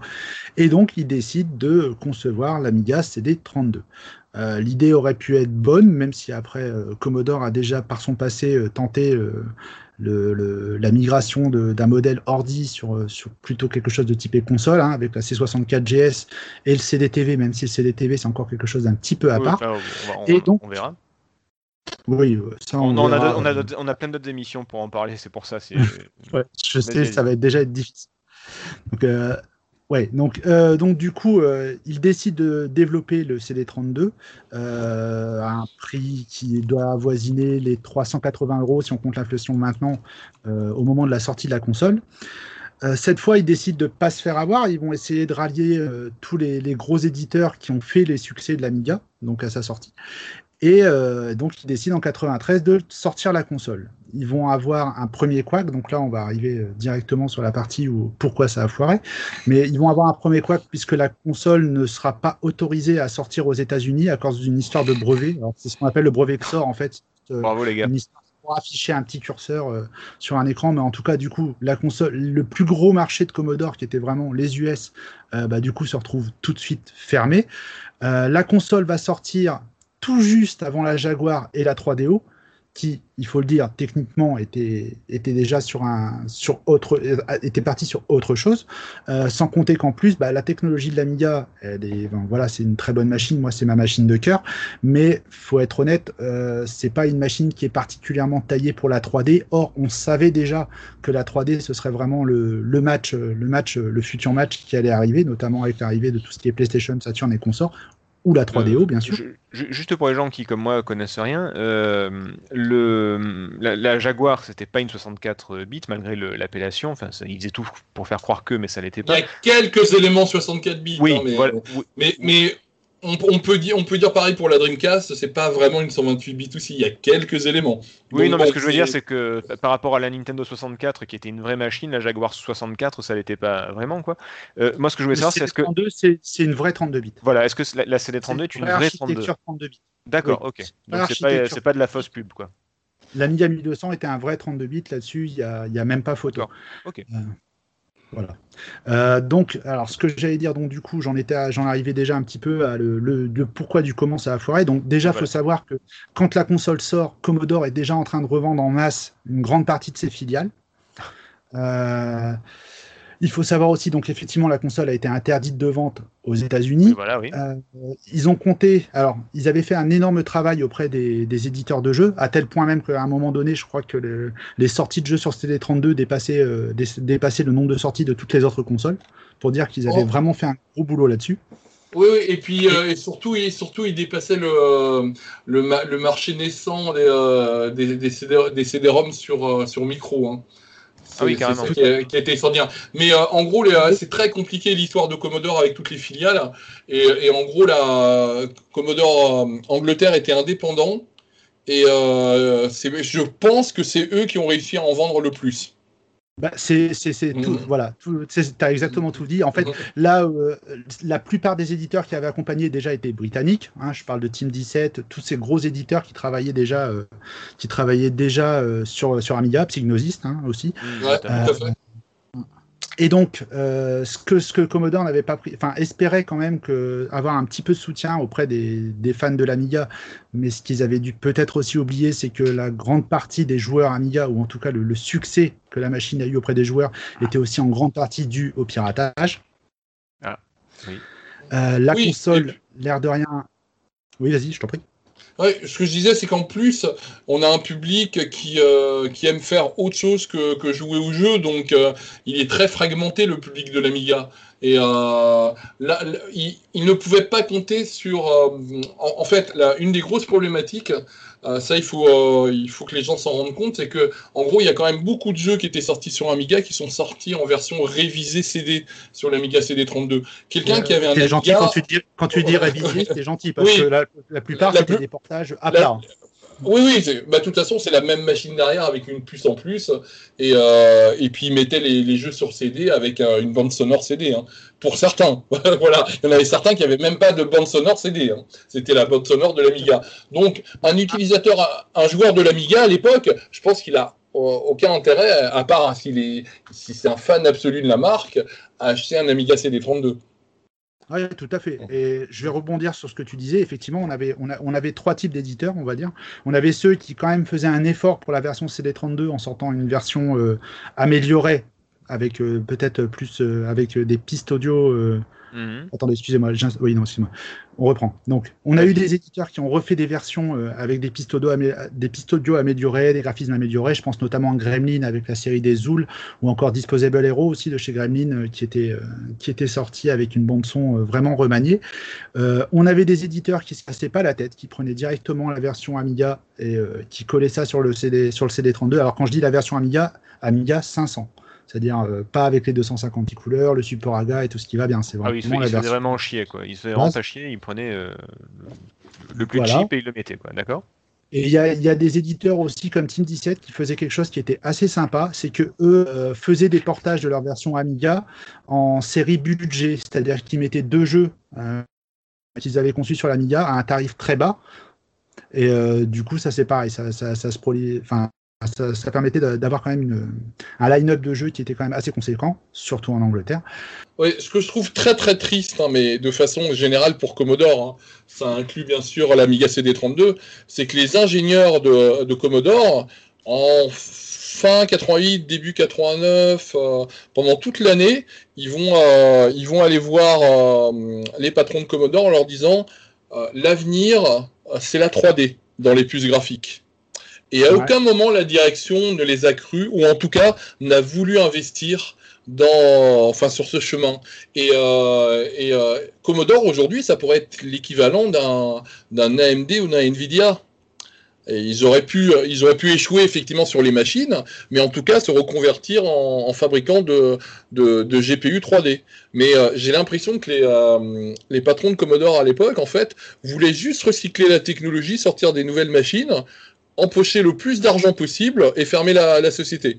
Leur stratégie, elle est, difficilement euh, explicable si, euh, si c'est pas ça. Alors après, enfin là c'est pas le débat du podcast, donc euh, Oui, on pourrait repartir là-dessus, mais euh, comme tu l'as dit, l'histoire de Commodore est compliquée. Quand ils ont racheté Amiga Corp pour récupérer euh, l'Amiga 500, euh, c'était vraiment une solution de dernier recours. Ils se sont lancés à corps perdu là-dedans, et euh, ce qui les intéressait, c'est d'avoir une machine clé en main. Ils se sont jamais vraiment intéressés à ce que voulaient les ingénieurs derrière pour faire évoluer, et c'est pas pour rien qu'on Euh, retrouve des ingénieurs de chez Commodore sur le projet 3DO. Oui, non, mais les ingénieurs originels de l'Amiga, ils sont virés une année après le rachat de l'Amiga. hein. Donc, Ouais, fait, euh, ouais. dès le début, on se dit, mais qu'est-ce qui se passe? Quand tu as des génies comme ça qui ont créé une machine qui a à peu près 5 ans d'avance, tu essayes de les garder. C'est Je- moi je- euh, c'est- je me fais des idées ou ça sent le podcast spécial Commodore là, non? Moi, j'aime un, Moi, un petit peu là. Ouais, hein, ouais, je- sens Un qu'il y a des spécial bases qui sont, euh, Atari ou un spécial Commodore, moi, en, en je- niveau qu'il y micro, a des- je sens qu'il y a des bases qui sont en train d'être posées là dans mon dos tranquillement pendant que je dis rien, mais euh, Hein Après, ce qu'on n'a pas cité au niveau technique, et j'arrêterai là, c'est que euh, même si elle ne fait pas vraiment de, de 3D dans le sens, euh, elle est aussi puissante qu'une PlayStation, même qu'une Jaguar en 3D, il y, a quand même, il y a quand même une petite puce hein, pour, euh, pour que la 3D soit plus facile à faire sur un Amiga. Oui, Voilà, mais- je ne rentrerai pas dans les, je rentrerai pas dans les détails. Ouais, après, après, on pourra toujours se battre, mais le système effectivement de, de, de bitlane pour, euh, enfin, sur la partie graphique, euh, je sais pas si toi tu programmes un peu, mais bon, sur l'Amiga, Oui. tu sais que quand tu vas commencer à attaquer la 3D, euh, t'as beau Oui, avoir une puce en plus. Voilà. Voilà. Ouais, c'est pour faire des petits objets en 3D. Il faut pas imaginer des gros jeux en 3D C'est avec. Donc finalement, ce qui a, ce qui a fait que le- le- la, la console, puisque c'en était une, n'a pas marché, c'est quoi alors? C'est ce côté, euh, comme disait Douglas, c'est un peu le côté, euh, euh, ouais, vous savez quoi, on sort un truc vite fait pour ramasser de la thune et après on se casse? Bah, déjà, c'est que la machine était, enfin, pas dépassée, mais elle proposait en vérité rien de nouveau si ce n'est Oui. le support CD. Enfin, il n'y a rien qu'on n'avait pas déjà vu avant. en, en fait, ils voulaient supplanter les 16 bits, mais pas, mais pas. En fait, ils voulaient supplanter le passé, mais pas, mais pas le, pas le futur, quoi. Ouais, en fait, je pense que Commodore a simplement voulu dégainer une machine CD rapidement, qui, c'est vrai, n'avait pas forcément à rougir hein, face à une Super NES ou à une Mega Drive. euh, Je veux dire, ça, ça aurait pu, ça aurait pu le faire. Mais, euh, enfin voilà, quand tu vois que dans le les deux mois qui ont suivi, euh, on a eu la 3DO, puis la Jaguar, et puis l'année d'après, on a eu la PlayStation. Enfin, ouais, clairement, c'était, c'était voué, c'était voué à l'échec. Ça, puis plus la, la santé financière de, de comment s'appelle, de Commodore, qui, qui franchement ne, ne pouvait pas Oui. aider sur le plan de la com et de la distribution, c'était pas possible. Oui, plus le, le manque d'éditeurs internationaux, d'éditeurs japonais notamment. Voilà, donc. Il n'y en avait euh, aucun euh, d'éditeur japonais. Je veux dire, à part Hudson qui a fait une pige, euh, il n'y a rien eu. Ouais, donc elle avait rien pour elle, quoi, en gros. C'est marrant parce que. Non, il faut pas exagérer. Ouais, elle, on elle avait se pas le, pas elle, elle avait pas le vent dans le dos, quoi. Je veux dire, elle était, elle avait quand même ça. beaucoup de de- d'embûches sur son Alors, chemin. on alors, Oui. peut-être C'est marrant parce que moi, je me rappelle, alors je, je place mon, mon anecdote perso, mais moi, elle me faisait rêver cette console. Je sais pas pourquoi, j'avais les, bah, c'était console plus à l'époque, et il y avait des pubs de l'Amiga CD32 et je voyais les jeux et ça me faisait Ouais, super envie. Et puis, et puis, bah, On après quand un- c'est sorti, euh, bon, ben voilà quoi. tu as eu un éditeur comme Psygnosis qui a, qui a chargé la mule quand ils ont présenté Microcosme. euh, ça Ouais, envoyait ouais. quand même même si une fois manette en main tu te rends bien compte que bah ouais c'est un rail shooter et puis voilà quoi mais sur le moment quand tu le vois tu fais ah ouais ok et finalement ben, ça a été que des promesses là-dessus euh, et voilà on pourra on en reviendra à la fin quand on parlera des, des consoles Oui, non, ça- mais moi en tout cas, ça, ça me faisait rêver. Ça a vraiment été une, une déception cette machine. Du coup, je l'ai jamais euh, racheté ou même euh, réessayé. Mais euh, vous, vous à l'époque, vous l'avez, euh, vous avez craqué ou pas du tout? Moi j'ai craqué Ah, tu, tu l'avais prise à l'époque? Ah moi je l'avais prise Et alors, euh, Bah, en fait, le mon gros problème, c'est qu'en France, euh, j'avais j'avais accès à très peu de jeux. J'étais Ouais, obligé de commander. euh, je m'en suis séparé à contre-cœur assez vite, mais euh, et comme je le disais tout à l'heure, en fait, les jeux que j'avais par rapport aux jeux que j'avais sur le 1200 ou Ouais, même mon finalement, 500, euh, ah, j'avais les mêmes, donc euh, pff, le jeu en valait pas la chandelle. D'accord. Euh, Marc? Euh, non, sous la profession de console, d'ailleurs, c'est certainement un des facteurs clés qui, qui a tué tous les, beaucoup de machines dont on va parler. hein. C'est la profusion à l'époque en 93. hein. Ah Euh, même si celle-ci a dégainé les tout premiers des mois de septembre 93, je crois que euh, sur le- sur- en Occident, du moins US et Europe, c'est la première de cette génération-là. Euh, tu citais Microcosme, on avait vu un Microcosme bien plus beau que sur, euh, que sur Amiga CD32 dès le mois de février 93 dans les boutiques d'import euh, qui importaient la FM Town Smarty. Je savais que Et, euh, Je savais les que t'allais- deux- Il fallait la placer celle-là. hein. j'ai les deux systèmes et euh, pour l'avoir comparé récemment, ouais, il n'y a pas photo entre les deux systèmes. Mais euh, non, à l'époque, euh, oui, elle pouvait, elle pouvait attirer l'œil le, le Oui. temps de- du mois de septembre 93, c'est-à-dire le temps de lire le console plus euh, ou Joypad qui en parlait. Mais euh, après, rapidement, les, semaines passant, on s'apercevait vite que bah, il y avait peut-être le, le regard se tournait vers, vers d'autres supports, même si c'est vrai qu'elle paraissait intéressante dans sa présentation. hein. Euh, et je m'en souviens bien, elle paraissait intéressante, mais le temps d'un mois, quoi. Oui, à l'époque, c'était le, temps était se- contracté. le temps de voir ce qui se faisait après. Le ouais. temps était contracté. Donc non, je l'ai pas pris à l'époque. Et après, c'est quelque chose que j'ai euh, pris assez rapidement euh, quand c'était bon marché au début des années 2000 euh, dans, dans, la, dans ma collection. Oui, Euh. D'autant que au début des années 2000, elle était accompagnée de, de backup et de compiles de, de jeux Amiga. Donc sur Amiga CD32, j'ai des CD qui font l'ensemble de la ludothèque euh, du Amiga 500, je précise. D'accord. Et euh, alors là, on est, on est dans l'illégalité, euh, sociale. Je le promeux pas. Je vous rappelle que si Euh, vous faites comme Marc, vous irez en enfer, donc euh, ne, ne le faites pas, euh, s'il vous plaît. J'attends. Euh, Tu veux qu'on reparle de Tony Hawk hein. D'ailleurs, il y a la sonnerie qui sonne, c'est déjà ça. Mais euh, on avait des CD remplis de tout ce qui pouvait être fait euh, sur, euh, sur Amiga. Et avant l'âge d'or de l'émulation, c'est-à-dire dès la fin des années 90, début des années 2000, avant qu'on fasse ça, bien entendu, sur nos PC, on avait, euh, et c'est peut-être c'est même pour ça que je l'avais pris, c'était que c'était une proposition de, de, de se faire les jeux Amiga que moi j'avais pas, j'étais pas joueur micro, donc pas Une console pas, pas euh, clé en main avec tous les Donc, jeux, euh, forcément. a- avec euh, une possibilité d'essayer, et moi qui m'intéressais déjà euh, à l'histoire et aux jeux vidéo euh, dans sa globalité à l'époque, euh, une proposition de jouer à tous les jeux Amiga comme ça, pas dans main. Alors finalement, il y en a, il y en a qui se jouaient au clavier, donc évidemment Defender the Crown au pad sur Amiga C32, ben, on peut pas aller bien loin parce qu'on est pas limité. Mais au moins sur les Turrican et tous les jeux d'action, ben, c'était c'était excellent. Voilà. D'ailleurs, il y a Turrican qui revient, j'ai vu ça il y a pas longtemps, je je me suis pas plus renseigné, mais il faudrait que, que je vois ça. Passons. Ouais, a- Euh, du coup, euh, est-ce qu'on a tout dit sur... Ah non, mais je vais pas demander à Douglas, quel, quel- quel manque de correction, pardon. Euh, L'Amiga C32, tu l'as craqué à l'époque, pas du tout? Non, pas à l'époque. Non Non, non. Non, à l'époque, j'étais euh, sur, euh, sur un Amiga 1200 et ça me suffisait vraiment. Quand je voyais les sorties sur Amiga CD32, je me disais, bon, bah, j'ai la plupart des jeux qui sortent et, euh, et finalement, mon Amiga CD32, j'ai dû l'acheter euh, à peu près à la même époque que la Jaguar, donc vers 97-98. Oui, une fois que c'était euh, voilà, quoi. Ouais. d'occasion. Une fois, plus personne n'en voulait, voilà. Non, euh, mais j'ai récupéré l'Amiga CD32 neuf en boîte. Ah bah oui. Euh, mais, mais au quart du, du prix Oui, voilà ce que euh, dire, originel. hein. Ouais, voilà, c'est vraiment. euh, plus personne n'en voulait. Tu m'étonnes. Euh, on l'a donné, fait, moi, tu vois. on a fait le tour de l'Amiga C32. C'est quoi la, la prochaine la, la 3DO, c'est ça? La 3DO. Euh, Euh, Allons-y. La console qui allait, enfin le format qui allait révolutionner. Alors, je titrais à- sur la. Jaguar euh, que c'était euh, l'article Furieuse Envie de, de retour d'Atari. Là, euh, si je dois mettre un titre, c'est euh, par original, standard ultime du futur. Ouais, c'était Euh, annoncé comme ça. ouais. Voilà, euh, standard, on verra pourquoi. Euh, donc, et c'est bien là que, que vous en ayez parlé il y a pas longtemps parce que il y avait une équipe qui était justement en provenance de chez Commodore. Robert Michael, Dave Needle et David Shannon Morse, qui étaient d'excellents ingénieurs, des excellents ingénieurs qui étaient qui provenaient de chez euh, chez Commodore et euh, qui étaient euh, qui ont fait une petite société qui s'appelait NTG New Technology Group et suivant la légende qui sur une serviette de restaurant ont dessiné un, hardware qui était révolutionnaire et qui esquissait déjà ce qu'allait être la 3DO. Alors, il y a un autre protagonisme de l'autre côté qui est Trip Hawkins. Trip Hawkins, qui était un ex-employé d'Apple, euh, qui était d'ailleurs un des tout premiers employés d'Apple, et c'est pour ça qu'il avait des, des actions et des stock options, qu'il a revendu, qu'il a revendu pour fonder une société qui est pas du tout connue dans le monde du jeu vidéo. Euh, je sais pas si vous avez ça. Electronic Arts. Jamais, jamais entendu euh, parler. Je fais référence d'ailleurs à Nico dans, dans Player Spirit, un excellent article sur, euh, sur, sur, sur Electronic Arts dans, dans, dans un des, des Player Spirit. Et, sur la se- 3 beaucoup et et sur la la 3D. Et 3D sur la aussi. 3D aussi, ouais.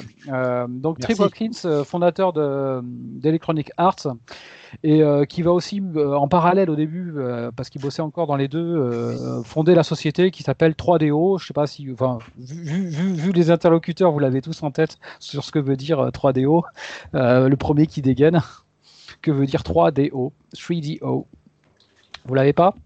Euh, tu nous l'avais déjà dit, euh, mais comme j'ai aucune mémoire, euh, je l'ai oublié. Ah. C'est- En, en- en gros, en gros 3D, 3DO, si je me rappelle bien, c'était pour, euh, pour compléter euh, audio, vidéo, 3DO, quoi, pour créer un, un sorte de nouveau terme euh, aux jeux vidéo, quoi, un standard Ouais, du jeu vidéo. mais voilà, Voilà, Grosso moi, moi, je, c'était- Ouais, c'était l'acronyme de de- 3-dimensional object. Ah, Object, oui. ouais. Euh, Il a réussi à nous coller l'enfoiré. Donc, euh, Trip Hopkins qui, euh, qui, qui fonde ce- cette société 3DO et qui s'associe, pour faire court, hein, avec les trois protagonistes de NTG, de New Technology Group, pour sortir ce que sera une console. Vraiment ultime. L'idée, c'était pas tellement une console, c'était un format en fait, c'est ça? Alors voilà, c'est bien ça. C'est que au lieu d'en faire, euh, alors c'est pareil, il avait des pré- prétentions multimédia, un peu comme tout ce qui sortait à l'époque à base de CD, mais il y avait quand même beaucoup de prétentions à ça. Mais plutôt que d'en faire une seule machine, il voulait en faire un standard, un peu comme une franchise. Euh, Mhm. C'est-à-dire que cette technologie, il la vendait à des constructeurs qui voulaient bien construire sous, sous condition d'être sous ce standard euh, leur propre machine. C'était un petit Et peu c'est- comme le, comme le MSX en fait à l'époque. C'était le. C'est ça. tu- C'est Ouais, exactement ça. C'est à l'instar du MSX, ouais. Euh, MSX euh, format japonais euh, qu'on n'a jamais pu connaître malheureusement en Europe. on en- on en parlera un jour. On en parlera ouais, encore. On pourrait teaser un autre euh, rétro PPG parce que Oui, c'est- largement, oui. Et euh, donc voilà, il s'associe avec des grands noms euh, de l'électronique euh, et du jeu vidéo. Euh, Matsushita, qui est, qui est pas du tout connu du grand public, mais qui a des marques qui sont très connues, telles que Panasonic, Aiwa. Enfin, c'est un géant de l'électronique japonaise, hein, Matsushita. Mm, mm. Euh, il s'associe avec Goldstar, avec euh, Senyo, avec AT&T, qui est un géant de télécommunications américain, avec Toshiba. Euh, sur la partie média, ils sont associés avec Time Warner et bien sûr avec E- Electronic Arts, chez qui Trip Hawkins euh, est encore. Donc tout ça euh, est présenté, ça commence à bouger dès le CES de Las Vegas en janvier 93. Alors autant les autres supports, je vous parlais de la Jaguar, le temps avait été contracté, présentation en août et puis ensuite ça avait été très très vite. Autant celle-ci dans les pages de la presse à l'époque, on avait beaucoup d'encarts et beaucoup de previews et beaucoup de, choses qui en parlaient. Donc euh, cette sortie-là, euh, c'était teasé et euh, on, commençait à s'y intéresser de, très très près. Et cette console, euh, elle, euh, sort euh, donc dans la- l'automne 93. Et euh, elle tient, pour moi, elle tient ses promesses. Et donc, à l'automne 93, euh, à novembre 93, sort cette, euh, cette 3DO qui, bon, d'un point de vue technique, euh, tient extrêmement bien la route. Alors, même malgré l'exposé de ce qu'on en trouve, le processeur risque 32 bits, un ARM 60 à 12,5 MHz, c'est pas ce qui, au vu de ce qu'on pouvait comparer avec la Jaguar, sur le papier du moins, c'est pas ce qui était absolument transcendant. Il y avait les coprocesseurs, il y avait un GPU qui pouvait calculer en virgule flottante, et là, c'était là en que résidaient toutes les prétentions 3D de la machine. Je passe rapidement sur l'aspect technique qui risque de saouler beaucoup de gens, mais euh, elle était techniquement, elle tenait sérieusement la, route, et je pense que dans toute cette euh, vague de consoles sorties euh, à cette belle année 93 à l'époque, c'était celle qui techniquement tenait de très loin le plus la route associé à tous les grands noms du média et surtout Electronic Arts, les jeux se sont, sont vite arrivés et des jeux en assez grand nombre et des jeux de- d'excellente qualité. Alors pour faire un petit peu la revue de presse, euh, un petit grief que j'aurais, c'est que moi j'étais euh, collectionneur et lecteur assidu, je l'ai déjà dit, de, la presse console à l'époque. Donc principalement en France, il n'y avait pas trop le choix. En 93, t'avais- il y avait Player One, il y avait Console Plus et il y avait Joypad. Euh, de par le positionnement machine, Joypad ne parlait pas du tout de la 3DO. Donc il fallait euh, se référer aux pages du magazine Joystick que je lisais de temps en temps, mais ils voyaient ça comme une machine multimédia, un peu comme le CDI, mais ils n'en parlaient pas dans les, dans les colonnes de leur magazine console. Player One n'en parlait pas, du moins à cette époque-là. Ils en ont parlé un peu plus tard en 94, mais quand elle est sortie jusqu'à la fin 94, ils ne parlaient pas de la 3DO. Nous n'avions plus que Console Plus qui faisait ces pages euh, sur la 3DO et qui surtout était extrêmement bienveillant extrêmement positif quant, euh, quant à la console. Ce même mois de novembre 93, euh, au moment où ils, avaient la Jaguar au banc d'essai, ils testaient Crash and Burn sur 3DO, qui, au vu de ce que je voyais à l'époque, et il n'y avait que ça pour voir les jeux, pas question d'aller voir sur Internet, était euh, très très prometteur avec une 3D euh, mappée et était visuellement du moins beaucoup à mon sens plus prometteur et bien meilleur que, euh, que les autres propositions. Ouais, C'était très impressionnant. En plus, console plus qui, qui était euh, qui euh, mettait des bonnes notes à tout ce qui sortait à l'époque. Donc là, je vais directement à mon point de vue de la console, comme ça vous pourrez prendre ensuite vous ce, ce que vous votre Bah, ressenti la- par la- rapport à ce support. Moi, la, la seule question que j'ai, c'est par rapport, donc tu disais que c'était euh, au niveau technique, c'était très très costaud. C'est par rapport aux autres consoles qui proposaient, euh, bah, c'était pas forcément de la 3D ou autre. euh, voilà, là, là, il y avait de la vraie 3D. Enfin, il y, a- il y avait de la 3D là. Ah oui, là on était, on avait de la, sur la V3D et proposé en plus de la 3D mappée. Oui, voilà. Euh, c'est- C'est-à-dire des, te- des textures qui ressemblaient, je sais pas, euh, sur la route, ben, c'était pas du tout gris, c'était une, texture, alors grossière, hein, mais de, de goudron du moins. Et on avait des choses qui étaient très très intéressantes.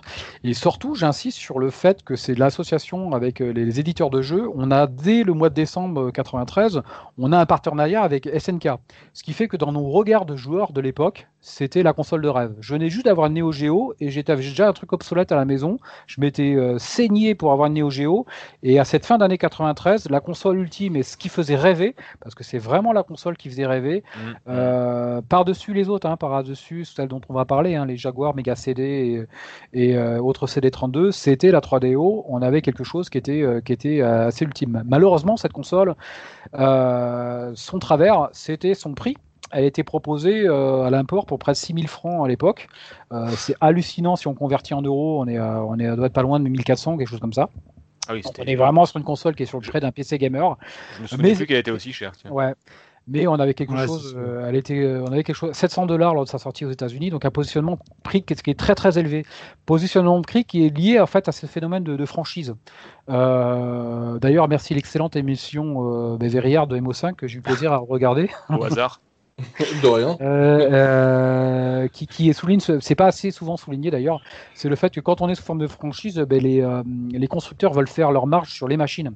Alors qu'un Nintendo, ils savent, ou un Sony, ils savent qu'ils peuvent vendre des consoles ric-rac, voire à perte, ils se rattraperont sur les jeux. Alors que là, sous, forme, sous format de licence, eh bien, un Panasonic euh, qui construit de la 3DO, il veut faire de l'argent sur sa console. Donc ça positionne, de par sa technologie, puis de par le business model, ça fait quelque chose de forcément positionné très haut en tarif et c'est ça qui, euh, qui était rebutant. Mais néanmoins, ce qui, était, euh, ce qui la rendait du domaine du rêve inaccessible. C'est vraiment euh, une console de rêve que, que nous proposait, que nous proposait 3DO à l'époque. Alors du coup, tu es en train de dire que ce qui, ce qui a coulé la console, alors entre autres, il y a dû y avoir d'autres facteurs, mais un des facteurs principaux qui a coulé la console, c'est ben, son idée principale en fait. C'est le côté licence en fait. Non?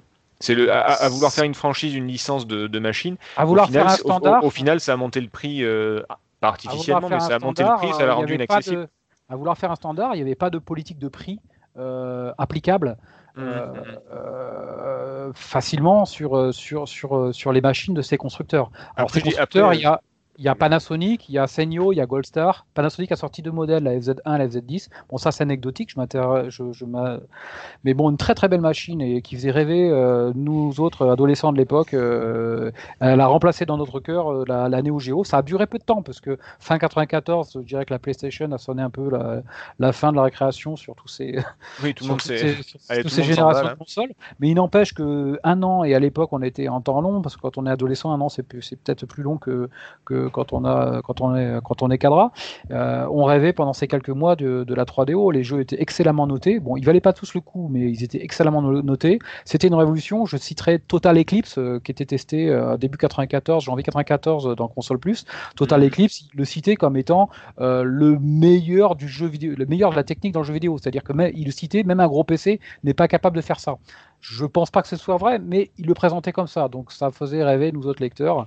J'insiste sur ce terme rêver parce que c'était, on était en plein rêve avec cette 3DO euh, euh, à l'époque. Donc on va citer Crash and Burn, Total Eclipse euh, et surtout un partenariat avec la société SNK. Alors là, du coup, on se disait si les jeux Neo Geo sortent en pixel perfect sur ce support, c'est vraiment le support ultime cette cette 3DO. J'adorais en arcade aussi MacDog McCree. Euh, Ah oui, c'est un vrai, jeu où on tire sur l'écran là. Bienvenue l'étranger. Je sais pas si vous connaissez ça dans l'arcade et ça nous sortait pour avec le- un pistolet. ouais, mais- Welcome stranger. Donc euh, et, et ça nous sortait dès le mois de janvier 94. euh, ça nous sortait ça euh, en test dans console plus et on se disait ah putain j'ai passé mon été. Enfin pas totalement parce qu'il fallait mettre des pièces de 10 francs dedans à jouer à MacDog McCree et là on l'avait donc on avait on avait quelque chose d'ultime hein, qui, qui euh, sous les yeux à cette époque là Oui, cher, puis, cher Raymond, alors, attends, on va laisser parler les autres un petit peu. Allez-y, Oh. pardon. Ouais, je disais, la, la, la 3DO, euh, c'est les débuts de, de Need for Speed aussi. euh.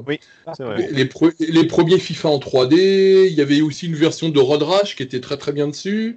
Enfin voilà, c'était c'était pas fait. trop mal. hein. C'était c'était très alors c'était très- c'était une euh, des choix éditoriaux qui étaient très américains, Oui. mais c'était pas mal.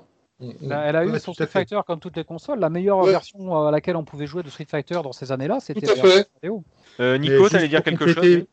Ouais, pour rebondir sur ce que disait Douglas, oui, euh, c'est bien qu'il précise qu'on ait eu des jeux Electronic Arts qui ont marqué la console, c'est ce que tu as dit aussi, mais il faut savoir aussi, ce qui a fait du tort, c'est qu'il y a eu un moment donné où Electronic Arts a complètement retourné sa veste, vu que Trip Hawkins, pendant un moment, il a géré les deux boîtes, et finalement, il a quitté Electronic Arts pour se consacrer pleinement à The 3DO Company, il y a eu un moment où Electronic Arts a dit, bah écoutez, nous, maintenant, on va développer en exclusivité sur la PlayStation, et ils ont complètement abandonné la 3DO.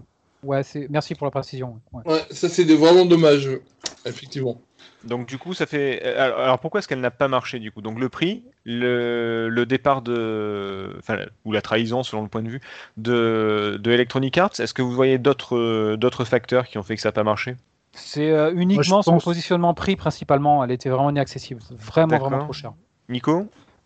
Bah, c'est ce que j'allais dire en fait. C'est juste que le, le système de, de, de, de licence sur un comment dire sur une norme, euh, ça ne fonctionnait pas. Ils avaient même sorti des cartes pour le PC, je me rappelle. Ils D'accord. avaient vraiment essayé de bouffer à tous les râteliers quoi. Et euh, Douglas, une autre explication peut-être ou euh, Alors déjà, c'était beaucoup trop cher. Ouais, Voilà, ça on y c'est- revient. ça, ouais. c'est- Ça, c'est c'est sûr. Et tout le monde était en attente de voir ce qu'allait faire Sega et Sony.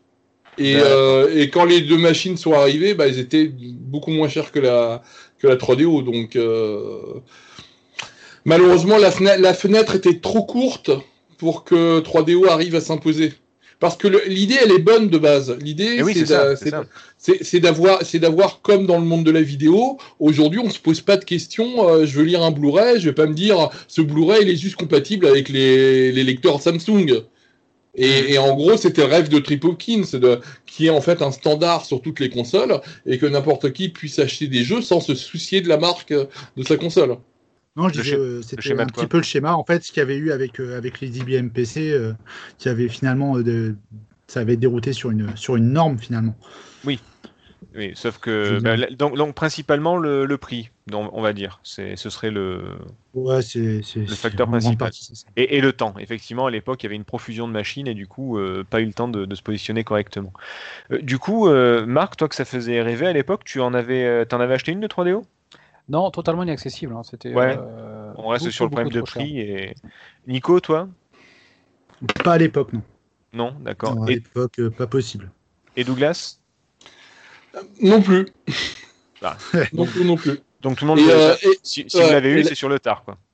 Ouais, Voilà. moi je pouvais le, j'ai pu la, la tester effectivement au, tra- au travail, à, à droite à gauche, mais Mhm. euh, voilà quoi. À l'époque, je me souviens, euh, on voulait m'en ven- m'en vendre une pour euh, 4500 francs et euh, je, trou- je trouvais ça beaucoup trop cher. Ah, et, et pourtant, par rapport aux 6000 et quelques, ouais, c'était c'était presque une bonne affaire, quoi. C'était.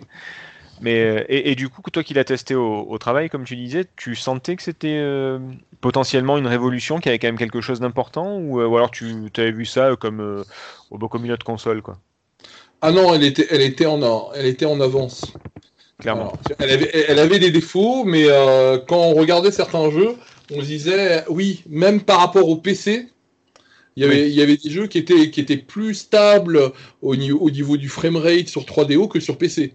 D'accord. Donc, euh, donc non, c'était vraiment, tr- c'était vraiment pas mal à- pour les, pour l'époque, hein, pour 1993. euh, C'est un peu ce que disait. c'est euh, dur, Marc. d'avoir mieux.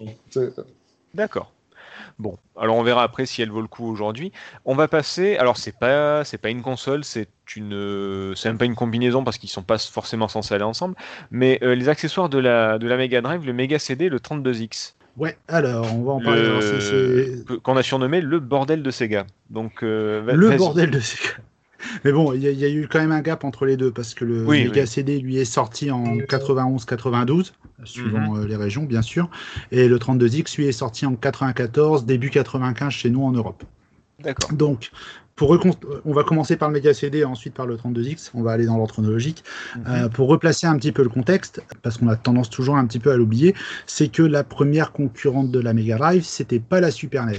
Je, si je vous pose la question, je suis sûr que vous avez la réponse. C'était De quoi la, la- la- la première? La, conclu- la, la concurrente première Ah, de la Mega Drive. C'était La NES, PC Engine la NES plutôt. Non? Pardon. sur quel territoire Oui. au Japon. Alors, la, Au la Japon, bah- PC Engine.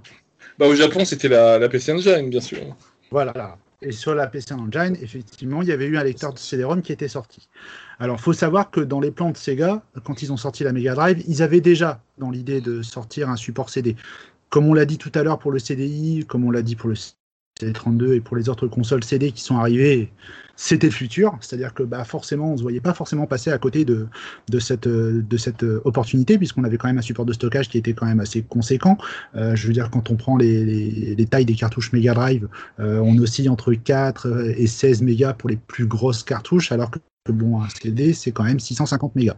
Et surtout, et surtout c'était euh, beaucoup moins onéreux à fabriquer. Hein. Oui, Euh, et, euh, et, euh, et alors, il faut se rappeler aussi que euh, les jeux vidéo et les consoles et les fabricants d'arcade subissaient aussi les, euh, les ruptures de stock, euh, mais aussi les prix fluctuants de, de tout ce qui était ROM et RAM. Donc euh, là, on a un support qui est vraiment pas cher, qui est stable, qui peut être fabriqué sans qu'il y ait de rupture de stock. Ça les intéressait un minimum. Tu m'étonnes. Donc je vais barrer mon chapitre 2. Désolé. Douglas, The Spoiler. Non, c'est pas très grave, c'est vachement cool en fait, parce que tu vas encore plus loin que moi où j'ai. Bref.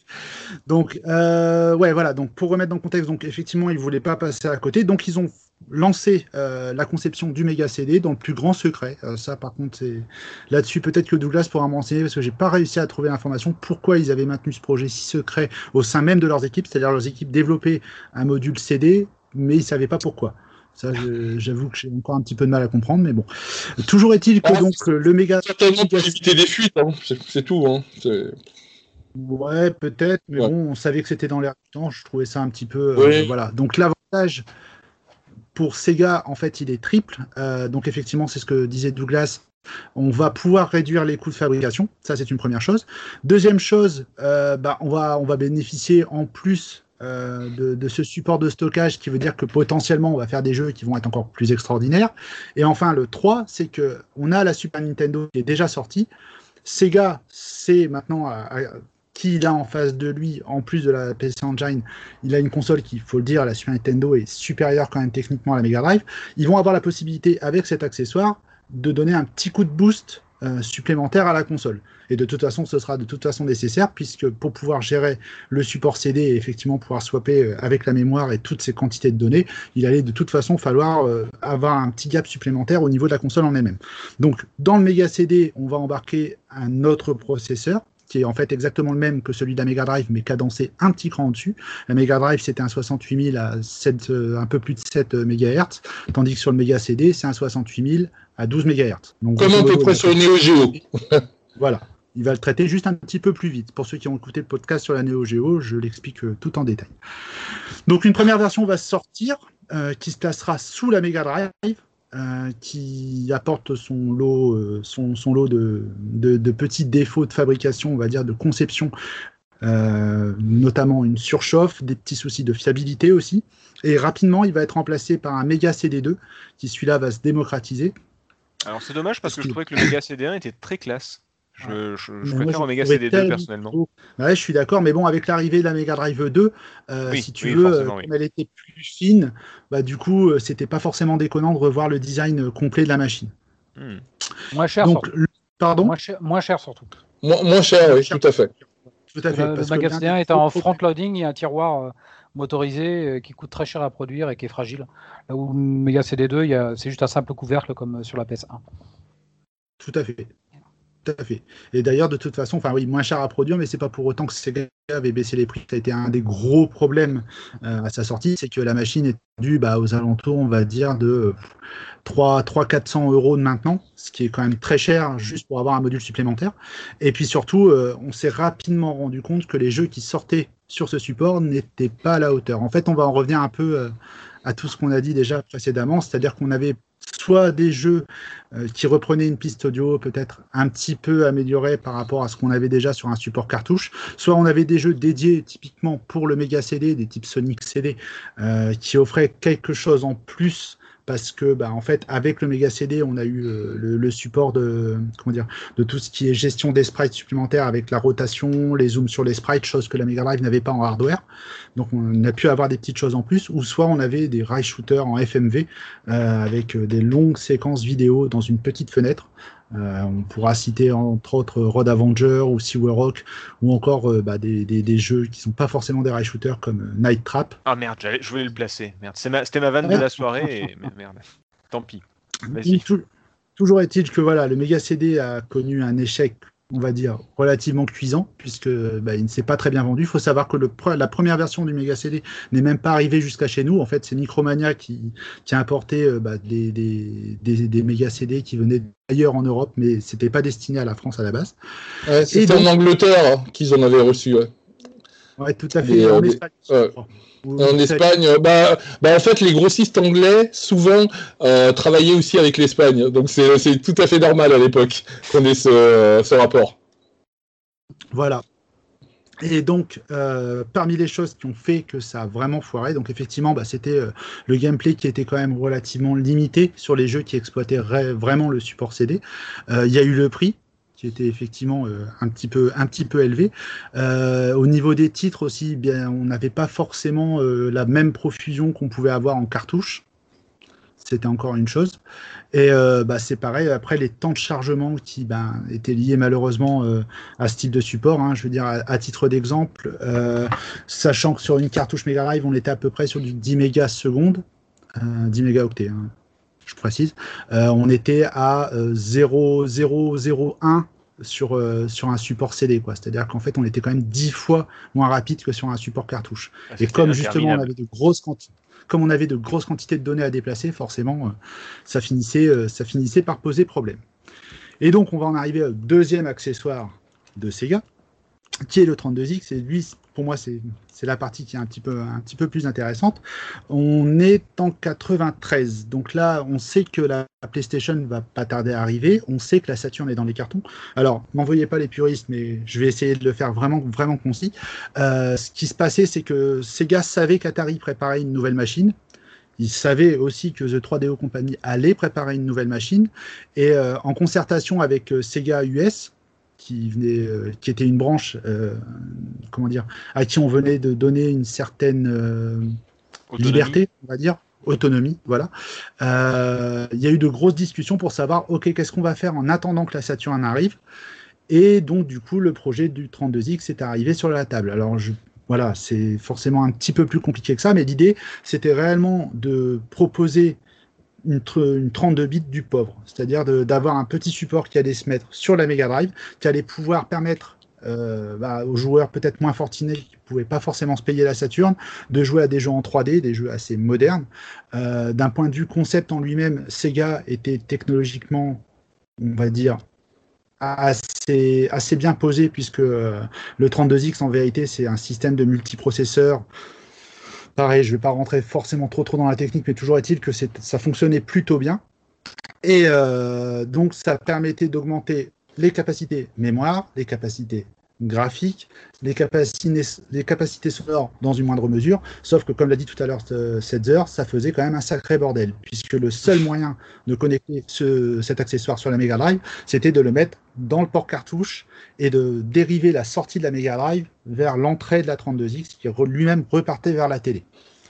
Donc si en plus vous aviez un 32X, j'aime autant vous dire, ne serait-ce qu'au niveau des prises de courant, c'est assez sympa.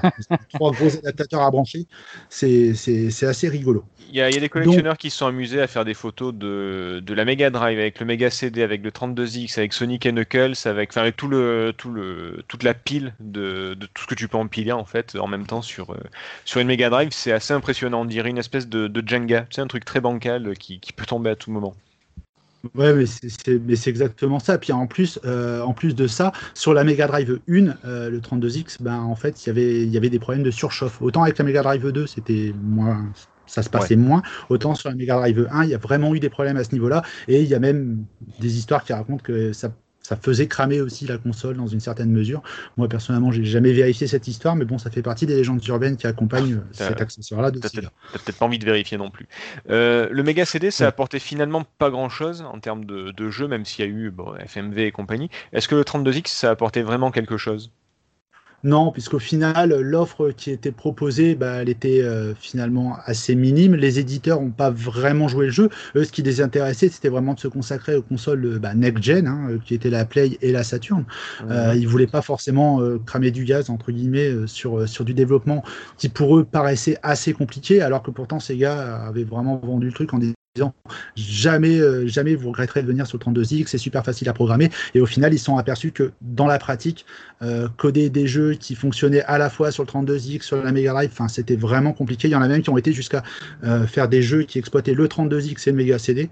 Et bon, on s'est rapidement rendu compte que c'était quand même Oula. une sacrée usine à gaz et faire personne n'a vraiment joué le jeu. Il y, a, eu des jeux qui sont sortis. On a eu un Virtua Fighter hein, qui est sorti sur 32X. Euh, on a eu une version spéciale bah, justement de, Virtua Racing qui est sortie. Et après, bah, on a eu pas mal, pas mal de jeux finalement en 2D qui étaient certes très jolis, mais qui exploitaient pas véritablement la machine. Donc euh, c'est vrai que c'était pas cher. C'est vrai que euh, le public était assez et le public et la presse étaient assez enthousiastes euh, à l'idée d'avoir ce, d'avoir ce truc là mais finalement euh, l'arrivée des consoles next-gen a complètement éclipsé le truc et ça a été rapidement oublié. D'autant que finalement le 32X est sorti peu de temps avant la Saturn et au final euh, Sega n'a pas n'a pas vraiment profité de, de, Ouais, de. C'était un peu ce que je voulais dire aussi par le grand bordel de Sega. C'était, alors on va vite passer là-dessus parce que c'est pas le sujet, mais c'était le bordel au niveau de l'organisation entre Sega US et Sega euh, Japon, entre les différents projets, entre, enfin bref, ça, ça a vraiment été le bordel. Et c'est vrai que le 32X, c'est un truc finalement un petit peu bâtard qui est sorti. euh, pff, Peut-être au mauvais, au mauvais moment, peut-être, euh, ouais, je sais pas. Il y a eu un. qui n'aurait peut-être pas dû sortir en fait. Oui, voilà. Non, mais c'était beaucoup trop tard. C'est Oui. beaucoup trop tard. Le, le prix était un, un peu élevé. Euh, non, c'était. euh, Pour finalement un gain qui Ouais, était pas, ouais, si- ouais. qui était pas significatif du tout, donc. euh, Je non. dis trop tard, mais sincèrement, si c'était Ouais. sorti avant, est-ce que tu crois que ça aurait marché mieux? Si c'était sorti avant, déjà, euh, déjà, ça aurait pu permettre peut-être de développer euh, un plus de jeux euh, qui auraient été euh, séduisants euh, auprès du public. Ils, a- ils, ils- ils avaient voulu, euh, ils avaient dans les, dans les projets de sortir une nouvelle Mega Drive incluant la 32X. Est-ce que euh, ça aurait été pas mieux fina- finalement le- de, de faire comme ça plutôt que de sortir l'extension? Mais, mais ou alors où se servir de cette nouvelle Mega Drive étendue? Qu'ils auraient sorti pas fin 94 mais plutôt 93 pour contrer la 3DO et compagnie ça aurait servi en fait d'image aussi et ils auraient proposé l'extension pour les gens qui n'avaient pas envie de racheter une console Euh, donc je pense que la, la, la stratégie euh, ils étaient beaucoup trop en retard pour Mhm. euh, se, permettre, se, se permettre ça. Euh, là, là, je voudrais juste. euh, alors, j'ai. J'ai une théorie parce que tu m'as posé la, la, question sur pourquoi c'était secret. Et, euh, et quand on regarde en fait ce qu'a fait Nintendo, Nintendo qui est un, qui est un géant très attentiste, euh, et, euh, et, euh, bah, la plupart des joueurs le savent, ils avaient un lecteur de CD pour la, pour la Super Famicom qui euh, n'est pas sorti mais qui était prêt. Hein. Moi, j'ai des, je connais des gens qui ont les, qui, qui ont les, euh, les docs de développement du, euh, du, du, CD de la Super Famicom. Mais il y a, même un prototype, euh, il y a un prototype ouais, qui a été vendu il n'y a pas ouais, si longtemps. Alors, alors, alors euh, moi, je parle de vraiment la, la version qui se pluguait sous la. Ah, le vrai, d'accord, ok, d'accord. Ouais. Et euh, il y avait une soirée à Las Vegas euh, très euh, assez dingue pour annoncer justement ce périphérique. Et, le, et de Nintendo, c'était comme en fait le CD-ROM de la PC Engine, ça ne servait qu'à, rajouter un lecteur. Et à mon avis, le Mega CD, pourquoi il était si secret? Parce que Sega, en fait, comptait euh, étonner tout le monde en rajoutant des coprocesseurs, des possibilités au CD-ROM. Et c'était ça leur innovation sur le, sur le Mega mais CD. Pourquoi ils l'ont alors ouais mais alors ils l'ont quand même assez peu exploité parce que dans la doc technique il était bien précisé que le, le, processeur du Mega CD pouvait faire appel au processeur de la Mega Drive et pour autant il y a assez peu de jeux qui l'utilisent donc euh... ouais, ouais, moi je moi je pense que je pense qu'ils ont euh, négligé beaucoup l'aspect DevKit et support software et, et d'ailleurs, ils, ont continué à, ils ont continué à négliger ce support-là parce que plus les machines deviennent compliquées, plus il faut, il faut des, des, librairies, des outils pour aider les développeurs de jeux. Et du support. Et du support, ah, voilà, et du support derrière, parce que quand il y a des bugs, euh, bah, il faut pouvoir aider les développeurs.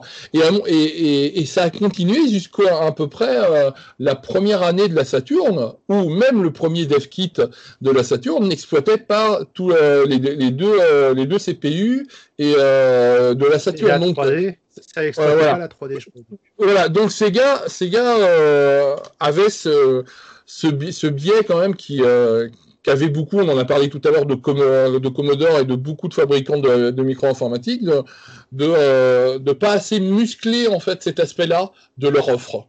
Et, euh, et ça, c'est vraiment dommage parce que Sega aurait été, on a vraiment l'image de Sega d'un fonceur. hein. Sonic, ça leur convient parfaitement. Il y a une nouvelle technologie, ils se, mettent à fond dessus de manière un peu désordonnée, ils sortent les choses, ils veulent être toujours les premiers. Euh, Nintendo, ils sont, euh, ils, sont très dans le, dans le, on ne sort que des choses qu'on euh, est sûr de, de, de, pou- de pouvoir vendre. Et Nintendo a eu la, la, la bonne stratégie hein, de continuer à mettre des, des puces dans leur euh, cartouche Super Nintendo. Sega aurait dû exactement faire la même chose que Nintendo.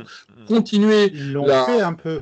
Oh, oui, ils l'ont fait un peu avec le, le SVP et Virtua Racing, mais ils, ils auraient dû continuer.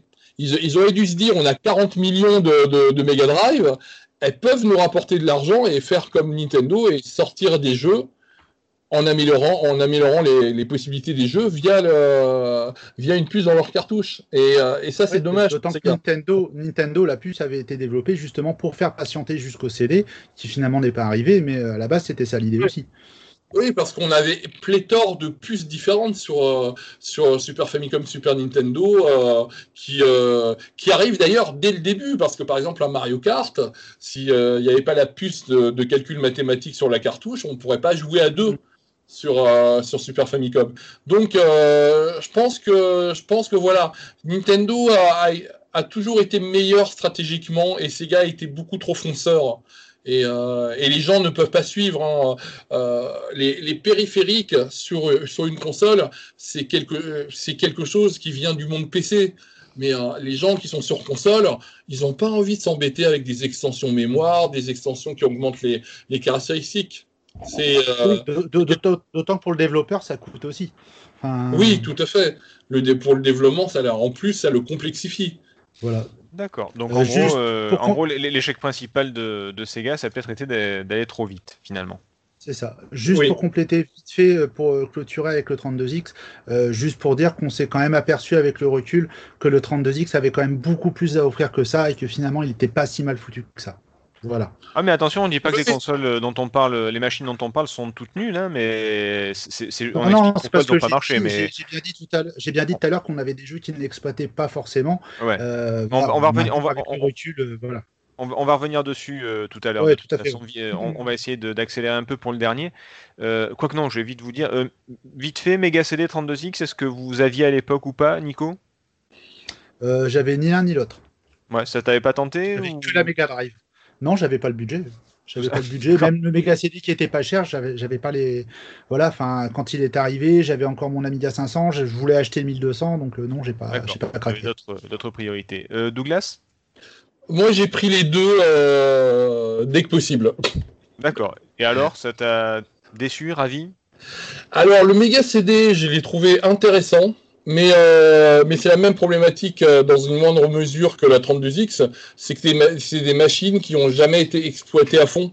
Oui, oui. Et ils sont passés trop vite sur Saturn, donc euh, résultat, on a un petit Sonic CD qui, euh, qui, est assez, qui est assez sympa au niveau des effets. On a quelques autres jeux comme euh, voilà qui sont sympas, mais euh, rien qui exploite vraiment le méga CD comme, euh, comme il aurait fallu le faire. Mhm. Et oui, pareil pour le, le 32X. Euh, Marc, de ton côté? Euh, aucun des deux euh, également à l'époque. Et euh, bon, maintenant, évidemment, c'est une machine que j'ai, mais rien, rien ne donnait spécialement l'envie. Presse de l'époque en console plus en décembre 91 ou tout début 92 teste les premiers jeux avec de mémoire. Il y avait Ernest Events euh, et Solfits qui était un shoot'em Ernest Events qui était un, Oui, un platformer. Putain, Euh, qui, oublié au vu des, qui, au vu des photos qui étaient diffusées dans la presse, donnait euh, envie à l'adolescent qu'on était, que j'étais à l'époque, euh, pouvait donner Oui, envie. c'était- euh, très cher, Team, c'était très cher. C'était euh, c'était Wolf Team quand même, ceux qui avaient pondu El Viento sur, sur Mega Drive. Donc, Exactement, c'était l'équipe. El Viento. C'était l'équipe El Viento et en plus, bah, il était affublé de très bonnes cinématiques et un bon dessin animé d'introduction. euh, euh, support CD oblige. Mhm. Euh, donc ça donnait quand même envie un petit peu, mais euh, c'est une question de budget. C'était un support CD qui était très très cher, et on se disait surtout qu'est-ce qu'il aurait, qu'est-ce qu'il aurait dû être ce CD. C'est pourquoi n'ont-ils pas rajouté euh, au lieu d'un, processeur 68 000 supplémentaire qui devait coûter cher, pourquoi n'ont-ils pas rajouté des, des- des, des couleurs supplémentaires qui étaient finalement ce à quoi il fallait pallier sur la Mega Drive par rapport à la Hmm. Super Nintendo. Ça, c'est un petit peu dommage. Et on se le disait tous à l'époque euh, dans les cours de récré, enfin ou dans les cours de, de lycée, que c'était dommage que Sega ait pondu ça sans rajouter quelques couleurs au passage. Et le 32X, évidemment pas, non, parce qu'en 94, euh, on rêvait, ben, je rêvais d'une 3DO et pas d'une 32X, et après on rêvait d'une PlayStation, donc euh, voilà. D'accord. Alors moi j'étais euh, Nintendo Boy euh, à fond, donc euh, impossible d'acheter du, de la Mega Drive du, ou quoi que ce soit de Sega, même si euh, secrètement je me disais ah ouais ça a l'air cool quand même, même Night Trap. Et, et- ouais. Bah oui, bah à l'époque, euh, attends, j'avais 13 ans, euh, il y avait des filles en soutien-gorge, enfin bref, passons. Et euh, non, ça avait l'air cool, mais, mais voilà, moi c'était Nintendo. en plus, il y avait, oh, mon dieu, ils vont sortir un lecteur CD, donc le Mega CD, je m'en fous complètement. Enfin voilà, c'est comme quoi j'ai été bien visionnaire. Mais, mais bon, non, moi, moi pas du tout. Encore, et même aujourd'hui, je les ai testés il n'y a pas si longtemps. La dernière fois, bah, c'était chez toi, Nico. Et Ouais. ça m'a pas charmé plus que ça, on va dire. Donc, bon. Excuse-moi pour la petite histoire, je suis en train de faire euh, Dune sur Mega CD là. Peut-être en vue d'une future émission, enfin s'il reste de la place. euh, Ah oui, euh, non, c'est- Mais je suis en train de me faire Dune, Dune sur Méga CD. ouais. Ah non, mais je dis pas qu'il y a de mauvais jeux, attention. bon, hein. est Et, bon. et- et oui, il y, aura, il y aura le podcast sur Dune, oui. Dès que le président de MO5 répondra. Promis. C'est-à-dire d'ici, euh, je sais pas, le troisième confinement ou un truc comme ça, avec un peu de chance. Bah, D'ici la sortie du film. D'ici, voilà, voilà. Mais ce sera Voilà. l'occasion en plus d'en parler. Ah oui, oui, oui, ça serait dans l'actualité. Le ouais. salaud. Enfin bref, Euh, on passe euh, au dernier, au Virtual Boy. Et, euh, et puis on va peut-être réussir à finir cette émission. Allons-y. Euh, le Virtual Boy, c'est Marc qui, euh, qui va nous présenter ça. Allons-y euh, sur ce Virtual Boy. Alors, maître mot Virtual Boy, euh, et je vois pas d'autre chose dans sa cause de sortie, c'est le maître, c'est le mot innovation. Euh, innover à tout prix. J'allais dire rouge, mais ouais, effectivement. Ouais, ouais, innover à tout prix. Euh, et quand je dis à tout prix, c'est vraiment à tout prix. Euh, Monsieur Gunpei Yokoi, euh, qui est très connu euh, dans le monde du jeu vidéo et archi connu, père des Game Watch et du Game Boy entre autres, Hmm. commence à se yoter sur la proposition qui lui est faite par une société qui était Reflection Technology, qui je vais pas, je vais passer très rapidement parce qu'on a, je vais prendre que ce que j'ai surligné là-dessus. C'est une technologie d'affichage en relief à base de miroirs qui retournent très rapidement. Et cette société Reflection Technology est proposée qui aurait bien voulu la prendre euh, sa techno d'affichage en relief et qui était fait aussi pour faire un petit peu de réalité virtuelle, mais qui avait euh, comme principal défaut, c'est que ben, quand on tournait la tête, eh ben, ça avait une grosse latence, quoi. L'image euh, mettait longtemps à tourner. Euh, outre son aspect euh, purement monochrome, mais c'était quand même une techno qui était euh, assez intéressante. Euh, personne n'en voulait. Euh, pour la petite histoire, euh, Tom Kalinske, le président de Sega US, euh, s'était vu proposer ça, euh, l'avait euh, refusé. Mais euh, Gunpei Yokoi, on ne sait pas ce qu'il lui a pris. Euh, ce haut personnage de, de Nintendo, lui, il se dit bah tiens, on peut faire quelque chose. Euh, D'un point de vue marketing, il se disait que les gens allaient peut-être se lasser euh, de jouer sur la télé. Et surtout, au tout début des années 90, euh, le mot réalité virtuelle est particulièrement à la mode, sans quasiment rien qui puisse faire tourner la réalité virtuelle, parce qu'il faudra attendre au moins une bonne dizaine, voire quinzaine d'années. Une, une- Mais- une petite pensée pour tous ces Ouais. gens qui ont vu le film Le Cobaye, The Voilà. Lawnmower Man. voilà. Je, je- je pense à vous très fort. Mais ce, ce, ce, ce, ce terme et cette techno, euh, bien qu'il n'y avait rien qui puisse bien la- correctement la supporter, était très très à la mode à l'époque. Même Oui, Sega avait voulu présenter un casque euh, qui est jamais sorti sur la Mega Drive. Bon, bon, bref, terme à la mode, réalité virtuelle. Alors ce Virtual Boy, il n'y a rien de réalité virtuelle. hein. On met que son nez dans un espèce de truc. euh, Quand vous êtes très, très enrhumé et que vous mettez votre tête là, sous un grog pour aspirer les vapeurs chaudes, là, pour vous dégager le nez, ben, c'est à peu près la position.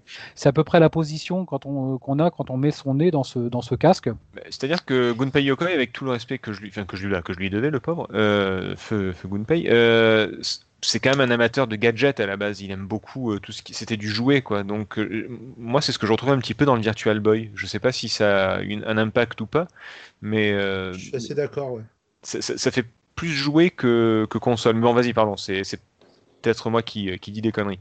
Vas-y, continue. Mais euh, là, il y a certainement une thèse, enfin, il y a un truc, euh, des histoires, l'histoire à rechercher parce que on sait pas trop ce qu'il lui a, ce qu'il lui a appris. Mais enfin, il a, il a promu ce, euh, cet objet, ce, ce casque. Alors, Mhm. ça se présente sous, ça devait être une console portable. Euh, Il y a un DSP quand même 32 bits là-dedans. La tech- d'un point de vue euh, puissance, ça tenait la route. Ça n'a pas été exploité, mais ça tenait bien la route. Donc tout ça nous est présenté à l'été 1995. Euh, et ça sort fin, fin d'année 95. Euh, donc, je reviens sur l'aspect technique. Euh, Normalement, ça devait être un peu plus portable. Euh, mais finalement, pour des questions d'émission d'ondes, euh, ils ont dû euh, mettre des plaques métalliques qui isolaient un peu la- la- le circuit logique. Et donc tout ça commençait à peser un peu lourd, ce qui fait que la console repose sur un bipied. Donc, il faut vraiment mettre sa portatif. Il faut portatif, mais pas sur un bureau et mettre sa tête et aller mettre la, se pencher pour aller mettre euh, sa tête dans, dans ce casque. Euh, D'un point de vue de jeu, très peu de jeux sont sortis, bien que ce support ait, alors assez curieusement, eu, euh, du moins moralement, le support de Miyamoto en personne, qui, euh, sur certaines interviews, disait que c'était quand même quelque chose d'intéressant. Et donc, il y a eu forcément un Mario, enfin un Wario, qui était pas Oui. inintéressant. Il y a eu un Mario Tennis, qui est, qui est pas mal. Donc, très peu de jeux là-dessus sur ce support. Et euh, de toute façon, d'un point de vue accueil euh, du monde professionnel et de la presse en général, euh, l'accueil a d'emblée été très très mauvais. Cet objet n'a pas du tout trouvé son public. Mais alors, vraiment, vraiment pas. Personne n'y croyait. dans les même dans les previews, ça faisait rêver personne. Il y a personne qui Non, disait non, non, que non. c'était C'est-à-dire le. que moi, je me vois encore lecteur parce que ben, justement, les- la presse de l'époque s'en faisait l'écho. Alors, Player One, encore pas, pas trop, mais Console Plus le présentait quand même assez largement. Il n'est jamais, objet n'est jamais véritablement passé au banc d'essai. Alors, il y a peut-être des, jeux avec des commentaires, mais on n'était pas sur de véritables tests. En tout cas, tout le monde était euh, en fin 95, on était sur les sorties européennes de la PlayStation. Euh, joueurs et presse y compris n'avaient Dieu que pour, euh, pour les nouvelles consoles. Et ce truc-là est passé relativement inaperçu. On a quelques encarts, on a quelques, quelques écrits sur, ça, mais ça disparaît des radars très très rapidement. Euh, Alors vas-y, voilà, tu, as, qu'on peut tu, dire. tu as, tu as un découpable avec nous, vas-y. Alors Douglas, pourquoi, euh, pourquoi vous avez fait ça? Dis- Dis-nous tout. je, je déconne, je déconne, je l'accuse de pauvre, il y est pour rien. Non, mais oui, j'y suis pour rien. Non, non, on sait que c'était toi, c'est bon, tu, tu peux le dire maintenant. Tu as cité Console Plus, euh, tu, tu as fait partie un peu de l'équipe Console Plus, non? Tu citais tout à l'heure? J'avais noté. Oui, oui, bah, deux, deux fois, euh, enfin, deux fois à deux époques différentes. Donc, euh, un peu au début du, euh, du mag et un peu plus tard euh, avec AHL, euh, fin des années 90. Donc, début des années 90 et, et fin des années 90, on va dire. On, Ça, on peut même énorme. pas l'ac- on peut même C'est- pas l'accuser, merde. On peut pas l'accuser. Ouais, enfin, c'est- énorme d'avoir cet intervenant. Enfin, moi, ça me fait très plaisir de pouvoir échanger avec vous. Je savais que ça allait vous plaire. Ah ouais, ouais, ouais, c'est euh, moi qui suis obscur collectionneur de consoles de, de, de partager donc avec euh, ce genre d'intervenants. Bon, Euh, donc dans console plus euh, 96, si tu étais pas, non, ils ont, ils ont, mais cela dit, personne n'en a parlé euh, et les jeux Ouais, c'était quasiment pas très testé. discret, tout le monde s'en foutait, quoi, en gros. 20 22 jeux au compteur et puis euh, que quelques-uns qui valent qui valent le coup. Il y avait un shoot'em up Euh, qui était pas mal, il me semble, j'ai plus le titre, mais...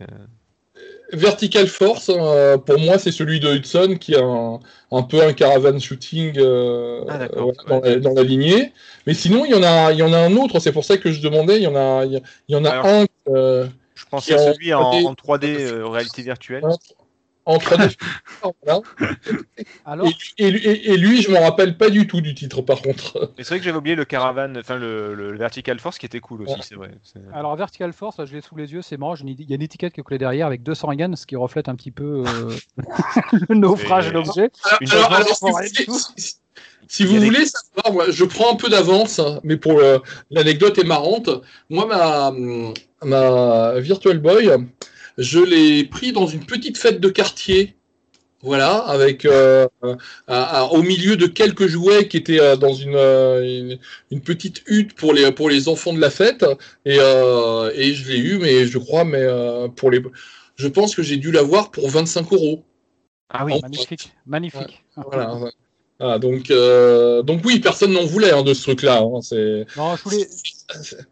Je voulais, Ouais, Je vais terminer sur, sur ça, c'est que donc personne n'en a voulu, personne n'en voulait, des jeux quand même euh, euh, assez intéressants et surtout un aspect c'est que ça n'a de réalité virtuelle que le nom, parce que on ne peut évidemment pas tourner la tech, donc, donc on n'est pas immer, on n'a pas d'immersion à proprement parler, on a juste un effet euh, quand même assez bluffant parce qu'il est vraiment réel, un effet de profondeur et un effet de relief sur le décor.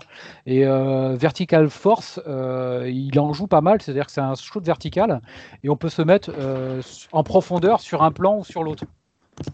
Et euh, c'est quand même assez, c'est quand même assez bluffant. Euh, on l'avait essayé avec euh, quand j'avais amené le, le Virtual Boy et euh, ça avait quand même assez bluffé euh, le, le public. C'est comme, c'est quelque chose qu'il faut essayer, c'est quelque chose d'intéressant. Voilà ce système. euh, Mais Et, le et- le jeu, euh, le jeu qu'on cherchait, c'était Red Alarm. Ah, Voilà. Ah. merci. Pour les auditeurs, voilà, qui ont fil de, de fer- 3D fil de fer. Qui, qui ont 200 yens à, à dépenser. mais mais- mais en, en même temps, le Virtual Boy, moi j'ai l'impression que ça avait de réalité virtuelle. c'est- le, le Virtual Boy, c'est à la réalité virtuelle ce que la, la, la 3DS est à, est à la 3D, quoi. C'est-à-dire un, Voilà. bon coup de, un bon coup de pub, mais au final, euh, une fois l'effet waouh passé, tu te rends compte que ouais, Nintendo, c'est un peu de l'arnaque des fois. Quand même. Enfin, en tout cas, ils, ils appellent pas les choses du, du, par le bon nom, on va dire. Est-ce Ouais. que c'est ce qui. euh, et et qu'est-ce qui a fait que ça n'a pas marché alors, d'après euh, d'après vous? Je sais pas s'il y a des facteurs historiques qui ont été euh, qui sont avérés, mais euh, Euh, qu'est-ce qui fait que ça n'a pas marché? Le, le, le fait qu'au bout d'un quart d'heure, ça fasse mal à la tête? Oui. Peut-être? Ouais, c'est notable. Notable. Alors, Et pour moi, il y avait aussi le fait que voilà, c'était une console euh, enfin, qui avait l'air portable, mais qui finalement était transportable. Et euh, ouais, c'est pas le truc que tu pouvais jouer dans la voiture, par exemple, Oui, contrairement à une Game Boy. C'était entièrement rouge aussi, donc euh, c'est un peu agressif, ouais, ça fait mal à la tête. Non, mais c'est vrai, hein, mine de rien, euh, que, comme disait Douglas, tu joues un quart d'heure et puis euh, pff, ouais, tu as envie d'arrêter de taper quelqu'un, quoi. Enfin, c'est quand même assez particulier. Après, les jeux étaient pas mauvais, hein, mais moi, c'était vraiment ce côté euh, joué, ce côté gadget qui me qui me freinait personnellement. Non, moi, c'était vraiment le côté de devoir se mettre les yeux recouverts, machin. Enfin, je, non, je trouvais pas ça très, très, euh, très commode, très euh, user-friendly, on va dire. Ouais, pour quelque chose de fun, ça l'était pas du tout, quoi. Voilà. Donc bah, du coup, je suppose ouais, que du, du coup, je suppose que parmi vous, personne n'a eu le Virtual Boy euh, à sa sortie. Pas à sa sortie, non. Euh, Douglas non plus? Non, non, tu Non, l'as eu à moi, la c'est- 25, euh, moi, c'était en 96 ou 97, pareil. D'accord. Ouais, une fois que c'était, euh, une fois que c'était bien, bien tassé. Mais c'est c'est quand même assez incroyable d'avoir une console qui sort et que Nintendo annule. euh, Il n'y a même pas eu de sortie européenne. hein, ils ont- dès dès qu'il y a eu la sortie américaine, ils ont, euh, ils ont tout euh, annulé euh, au vu des premières ventes aux US. hein, c'est- Ouais, bah en même temps, ça, ça- ça peut se comprendre. hein. Mais je pense qu'ils ont voulu faire un petit plaisir à Gunpei, Gunpei Yoko et euh, Ouais, peut-être. Bah en même temps, quand Gunpei Yokoi il vient, il dit j'ai, un projet, t'as pas envie de lui dire non, quoi. Non, bien sûr, mais Le gars, tu, le gars, tu lui dois les Game Watch, le Game Boy et tout ça. T'as Alors- pas, envie de lui, t'as pas envie de lui dire ouais, écoute, on va voir, quoi. Tu Moi, ce que je trouve excellent chez Nintendo, c'est que c'est le plus gros naufrage enfin, que j'ai connu de chez Nintendo. 780 000 unités vendues. Euh, et donc, pour la petite anecdote, cette console, euh, il y en a. Nintendo en fait la dérision et l'autodérision. Euh, Les ponts de chez Nintendo qui sont interviewés, euh, ils vont volontaire, volontiers de leur bon mot. Euh, Il y a Luigi Mansion 3 qui en fait aussi un clin d'œil à ce Virtual Boy avec le Virtual Blue, qui est le, le- le- le petit artifice vrai, avec ouais. lequel on communique avec le professeur Catastrophe et qui ressemble très, très, de très très près à un Virtual Boy. Oui, c'est vrai que euh, après en même temps, je pense qu'ils ont compris que c'était pas la peine de, de, cacher quoi que ce soit. hein. C'est un ratage, c'est un ratage, autant en rigoler quoi. C'est c'est plutôt, euh, c'est plutôt un bon esprit, on va dire. Euh, bah écoutez, on arrive enfin à la fin de ces, ces six machines. Euh, ça n'a pas du tout été un calvaire. Je, trouve que ça a été long, mais très intéressant. Alors, je suis désolé si, euh, si certaines personnes ne sont pas habituées aux longs podcasts. Quoique, si vous écoutez les podcasts de MO5, vous devez être, euh, vous devez être rodé quand même. Euh, non, mais c'est vrai, ils font des trucs intéressants, mais quand même assez longs. Je voudrais qu'on termine avec le. Bah, alors, habituellement, c'est la question que personne ne se pose. Là, c'est la question qu'il faut se poser, à mon avis. Est-ce que ces machines valent le coup aujourd'hui? Si vous avez une de ces machines, on va, vite les passer en, revue, vous allez, vous me dire chacun votre avis. Euh, si vous en avez une, est-ce que vous en êtes content? Et si vous ne l'avez pas, est-ce qu'elle vous manque? Euh, le, le CDI, par exemple. On va commencer, bah, je vais commencer par l'invité à chaque fois. Euh, Douglas, le CDI, est-ce que, tu, est- est-ce que ça vaut le coup d'investir dans un CDI aujourd'hui? Bah, tout dépend si on est intéressé par les curiosités et, euh, et l'histoire euh, du média, de- du jeu vidéo et de, de l'informatique, mais après, voilà, on- il faut pas s'attendre non plus à, à passer de, de, de longs mois de, d'amusement dessus. Voilà, c'est. Oui, alors, en- en- on va dire que en termes historiques, ça reste euh, une curiosité sympa, mais en termes ludiques, c'est c'est pas la peine, c'est très pauvre. Ouais, ouais, en termes euh, ludiques, voilà, on a, on a quelques jeux qui sont, euh, qui sont uniques dessus. Par exemple, si on est fan de Zelda, on se prend les Zelda. mais, euh, Je suis pas sûr. mais voilà. Mais non, mais voilà, ça peut, ça peut être. Moi, moi, je trouve c'est très intéressant, mais après, c'est encore une fois, c'est mon avis. Et puis moi, je porte un intérêt historique au, Oui, euh, oui, voilà. au jeu, au, au jeu. Quand je trouve des jeux qui sont vraiment nuls, En fait, j'adore les acheter. Alors qu'un joueur normal va pas du tout les acheter. Ça sent la Donc, confession, le, le petit, euh, le petit plaisir honteux, tu sais. C'est de la merde. Ouais. Oh, J'adore ça. Bah oui, euh, en fait, les jeux, les, les, les jeux nuls vont plus m'intéresser que les jeux moyens. Oui, oui, oui. Parce Je- que euh, je trouve qu'ils ils sont plus euh, intéressants à analyser sur le, sur le coup. Je te, je te rejoins assez là-dessus, oui, effectivement. Euh, Nico, le CDI, ludiquement et historiquement Alors moi, euh, bah, je, je vais rejoindre un petit peu l'avis de Douglas en disant que je l'ai récupéré par curiosité. Euh, j'ai beaucoup joué à The, The Seventh Quest euh, dessus parce que le support s'y prêtait vraiment bien Ouais, pour le coup. ouais. Mais j'avoue que c'est une machine que je ressors vraiment rarement. Quoi. Quand je dis qu'elle prend la D'accord. poussière, elle- la malheureuse, elle Ouais. prend vraiment la poussière. Donc une curiosité historique. Euh, Marc, Ouais. tu es d'accord avec Non, euh, pour faire rapidement, je suis d'accord avec les deux machines à poussière. Non, j'adore les guignols de l'info et l'encyclopédie. Putain, je, je passe mes journées dessus. Euh, la... qui sont sortis sur PC, pour le coup. Oui, en Donc, plus, oui, euh, au cas où. Ouais, tout à fait, ouais. Euh, la 3DO. C'est Douglas qui commence la, la 3DO, Oui, allez. ah bah la, tro- ouais, la 3DO, euh, moi je pense que c'est une, c'est une machine à avoir.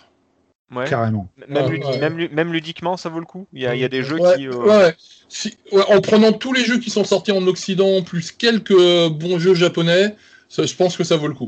C'est une console rétro qui, qui vaut le coup de d'avoir. D'accord. Un modèle en particulier ou pas spécialement? Parce Oh. que là aussi, il y a beaucoup de modèles, donc. euh, Ouais, ouais, ouais, c'est. Je me souviens pas de, de tout. Je- Il y, a- il d'ailleurs, y en je a que pense 4, que- il y a que quatre modèles. Je, hein. ouais, Ah oui. je pense que j'ai- d'ailleurs moi j'ai un modèle standard Panasonic, mais je crois qu'il y en avait une de Gold Star qui était très très belle au niveau euh, Tout à fait, ouais. au niveau design. Voilà. Alors, Euh, elle, ressemble quand même à un magnétoscope. Elle a une entrée. Oui, oui. Il y a un tiroir, on, dit- on dirait un vieux magnétoscope, la Gold Star. ouais. C'est vrai, c'est vrai. Euh, Nico, la 3DO Ah, moi, c'est mon coup de cœur. Enfin, c'est la console que, que j'ai eu la chance de récupérer à 20 euros parce que le mec me disait qu'elle lisait plus CD. J'ai nettoyé la lentille, elle a redémarré. et c'est la console qui est en- branchée pratiquement en permanence. Et c'est vraiment au-delà. Alors, j'ai pas forcément, c'est pas forcément à cause de sa ludothèque, c'est vraiment pour la machine en elle-même. Je suis amoureux de cette machine. D'accord. Et je trouve que historiquement et ludiquement, euh, c'est une console qu'il faut avoir. Ouais. Eh ben, le- la bise à, à Trip Hawkins qui sûrement ne nous écoute pas, mais bon, c'est pas grave. Euh, Marc, ton avis sur la 3DO Rapide- rapidement, je, je te rejoins tout à fait, Nico. euh, c'est une console à l'avoir. Euh, euh, déjà, quand on s'intéresse au rétro gaming, parce qu'il y a beaucoup de, de best versions qui sont dessus, je vais penser à Flashback. Si on veut la meilleure version d'un jeu comme Flashback, il faut aller le faire sur 3DO et pas forcément sur les autres supports. Je trouve qu'il est meilleur que sur Super. NES ou sur Mega CD. Donc il y a des, des conversions de jeux 2D, alors qui sont pas ce qui est meilleur sur cette machine, mais qui sont les, les- les meilleures versions. Euh, pour le, déjà pour la nostalgie, pour le coup de cœur, c'est une machine dont je rêvais et euh, que j'ai eu bah, du coup euh, bien après. Et ça fait toujours plaisir de voir la 3DO branchée. J'aime toujours, j'adore jouer avec les compiles de jeux où on tire sur l'écran. Il y a une compile qui s'appelle bah, MacDog McCree, je le citais, et puis il y en a une qui s'appelle compile qui s'appelle Gunslinger Collection, Ah qui oui. était vendue avec aussi le Game, le Game Gun. Donc évidemment, évidemment il jouait sur écran cathodique. Donc Oui, j'ai oui. toujours plaisir parce que maintenant ça se fait plus trop ça de tirer sur un écran avec un artifice. Euh, mais à l'époque je, je trouvais ça rigolo euh, d'avoir un pistolet pour tirer sur son écran. Donc ça ça me fait toujours euh, délirer une petite partie quand il y a un invité à la maison, de une petite partie de, de shoot sur l'écran. Donc euh, euh, 3DO, voilà. c'est le. Donc il y a un intérêt ludique qui est toujours présent pour moi. Il y a de la nostalgie et c'est une console que j'adore. D'accord. Bon. J'en profite si à l'occasion vous avez pas, euh, vous avez, vous l'avez pas lu euh, dans le Player Spirit numéro, je ne sais plus combien, il y a, il y a Nico qui a écrit un très bon article sur euh, Electronic Arts et sur la 3DO, donc profitez-en. le, le 5, ouais, je sais plus. Il a mis tel temps- tellement de temps à sortir celui-là que du coup je, je ne sais plus. Euh, passons, on arrête avec Player Spirit. Euh, L'Amiga CD32, Douglas. Ça vaut le coup, ça vaut pas le coup? Euh, alors, alors, ça vaut le coup si, euh, si la personne n'a pas d'Amiga. Ah, Ah. Je crois que c'est bien résumé. voilà. Je- bizarrement, euh, je- je- je- euh, Marc, Euh, même commentaire. Euh, Ouais, euh, Quelqu'un qui n'a pas l'Amiga, qui a ça à proximité d'un écran cathodique avec les compiles que je mentionnais tout à l'heure, euh, c'est d'un intérêt ludique. d'accord. Euh, et Nico, du coup Bah moi j'ai un Amiga 1200 avec un lecteur CD donc du coup ma CD32 je la sors pas souvent. Et euh, même au-delà de ça le truc c'est que euh, euh, la lentille a tendance à fatiguer vite. Alors petit petit tips pour ceux qui nous écoutent. Sachez que la lentille du Mega CD2 fonctionne très bien sur le CD32 Voilà. Euh, mais euh, sorti de là, euh, c'est une console que je, je revendrai pas parce que voilà, moi et l'Amiga, c'est une histoire C'est une d'amour grande aussi. histoire. Mais ouais, là, enfin moi, mon 1200, je me sers que de mon 1200, quoi, clairement. D'accord. Bon. Bon, non, bah, écoute, je pense que Douglas a résumé le mieux possible. Si vous avez un Amiga, c'est pas la peine. Quoi. Oui, un Amiga 1200. Oui, oui, oui, oui, pardon, pardon, excusez-moi. Euh, oui, puis même historiquement, je veux dire, ça peut être, il y a toujours, il y a toujours un petit intérêt historique, mais c'est vrai qu'au final, c'est peut-être que l'Amiga C32, c'est un des plus anecdotiques au final de, de la sélection. Euh, la Jaguar, Douglas, La Jaguar. Hum, ça, ça t'inspire, ça, je sens. Non mais non mais c'est compliqué. C'est compliqué parce que la, la Jaguar, euh, en, fa- en fait, elle a, un- euh, il y a deux trois, il y a, allez, on va dire il y a trois quatre jeux qui ont un intérêt, mais si, mais euh, mais ça fait assez peu. Et Oui. pour euh, pour le peu que le, le joueur n'aime pas ces quatre jeux, enfin en tout cas le genre ou euh, Mhm. les titres, bah il va pas, il va- le reste de la de la, de la ludothèque, il va pas, enfin voilà, il va pas. Il n'y a pas pouvoir se rattraper s'il n'aime pas les quatre jeux. Bah, voilà, c'est c'est assez compliqué. On est un peu sur le sur une machine qui euh, qui, qui compte voilà sur quelques bons titres et si on les aime pas, euh, Ouais, y a aucun voilà, il faut y aller au cas par cas. Quoi. C'est- C'est, euh, euh, moi j'allais dire ouais, quatre titres, ça me paraît, ça me, ça me paraît assez réaliste, oui, effectivement. Ouais. Euh, Marc, ça vous inspire la Mm, Jaguar Ouais, hein, je non, la Jaguar, euh, c'est pas qu'en 3DO, je- elle est pas souvent branchée. euh, Il y a non, peu d'intérêt euh, vidéoludique actuel, Euh, historique indéniable, mais vidéo, enfin actuellement c'est pas c'est pas de console. Alors il y a une scène home- homebrew qui est un peu plus importante que sur les systèmes qu'on a qu'on a, mentionnés, qui est, intéressante parce qu'il y, y en a- plein qui font plein de choses avec cette console. Donc je voudrais pas cracher dessus là sur ça, mais non actuellement c'est pas une console qui est branchée souvent. D'accord. euh, Bah, en, en plus, pour revenir sur ce que disait euh, Douglas, il n'y a que 4 jeux qui valent le coup. Mais alors, vu le prix en plus sur le marché euh, de l'occasion, etc., euh, clairement, ça vaut pas l'argent qu'on met dedans. Quoi. Je, Non. pense pas, en tout cas. Non. Euh, Nico? Alors moi j'en ai eu une pendant un moment. Euh, je suis très attaché aussi à Atari, mais plus côté micro.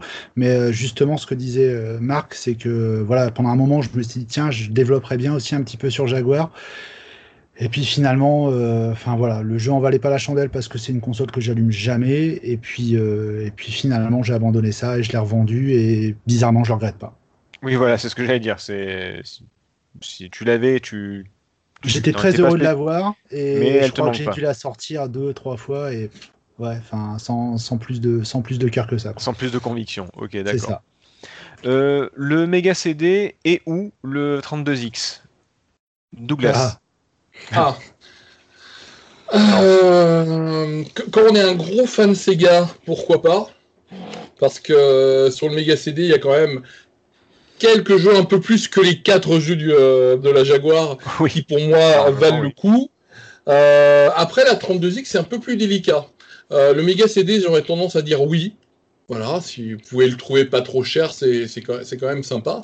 Euh, la 32X, hum, vu que il y a peu de jeux qu'on ne trouve pas en meilleure version sur, euh, sur d'autres supports, c'est un peu plus compliqué. D'accord. Voilà. Alors, faux dé- le, le- le faux débat, parce qu'au final, euh, je sais pas si ça a vraiment un intérêt, mais tu dis la 32X C'est parce qu'il y a toujours le Game Boy, la Game Boy. ouais, ouais, ouais. enfin, voilà, mais Ah, Après, après on, voilà, on va pas s'offusquer euh, si on Oui, change non, le, le genre de. Bah, je dis la 32X si on la considère comme une console. Après, on, on le considère, si on le considère comme un périphérique, on peut dire le 32X. Hein, de- voilà. c'était vraiment le, le débat inutile qu'il fallait que je lance. Oh, mais, euh, voilà. voilà, ouais. Et euh, surtout, surtout que les Japonais rigolent bien en, nous voyant, en voyant les débats qui existent en France sur, ce, sur ça. Oui, oui, oui, les, les Anglais, enfin les Anglais américains aussi, je suppose, mais bon. Oui, oui, je suppose. Oui, voilà. Bon, en donc, gros, euh, en gros, euh, quasiment la moitié du monde. quoi. Ok. voilà, tout à fait. Euh, donc du coup, euh, Mega CD 32X, ok. Euh, Nico. Alors moi, le méga CD, euh, je dirais oui, parce qu'effectivement, il y a, il y a- il y a quelques jeux qui sont quand même, qui sont quand même sympas euh, sur, sur ce support. Enfin, moi, je pense comme ça tout de suite de tête à tout ce qui est Mickey Mania, euh, Sonic CD forcément, Sylphid que j'ai beaucoup aimé, Final Fight que j'adore sur le, en version méga CD. Sylphid était cool, effectivement. Après le 32X, euh, j'ai envie de dire non, même si moi je le garde pour Star Wars Arcade que j'adore, même si Ah, voilà. J'allais dire la même chose. Wars très, dé- Ouais. très déçu par Colibri euh, et tous les autres jeux. Enfin, il y a pas mal de jeux sur lesquels j'étais assez déçu, mais pour Star Wars Arcade, je le garde. Mais sinon, euh, voilà. Ouais, ouais, Il y, a- il y a le Virtua Racing Deluxe. Qui est pas Ouais, mal, oui, mais Voilà, on, on peut le trouver ailleurs. Le Space Harrier, on peut le trouver ailleurs tout à aussi. fait. Voilà. Colibri, Colibri m'a vraiment déçu.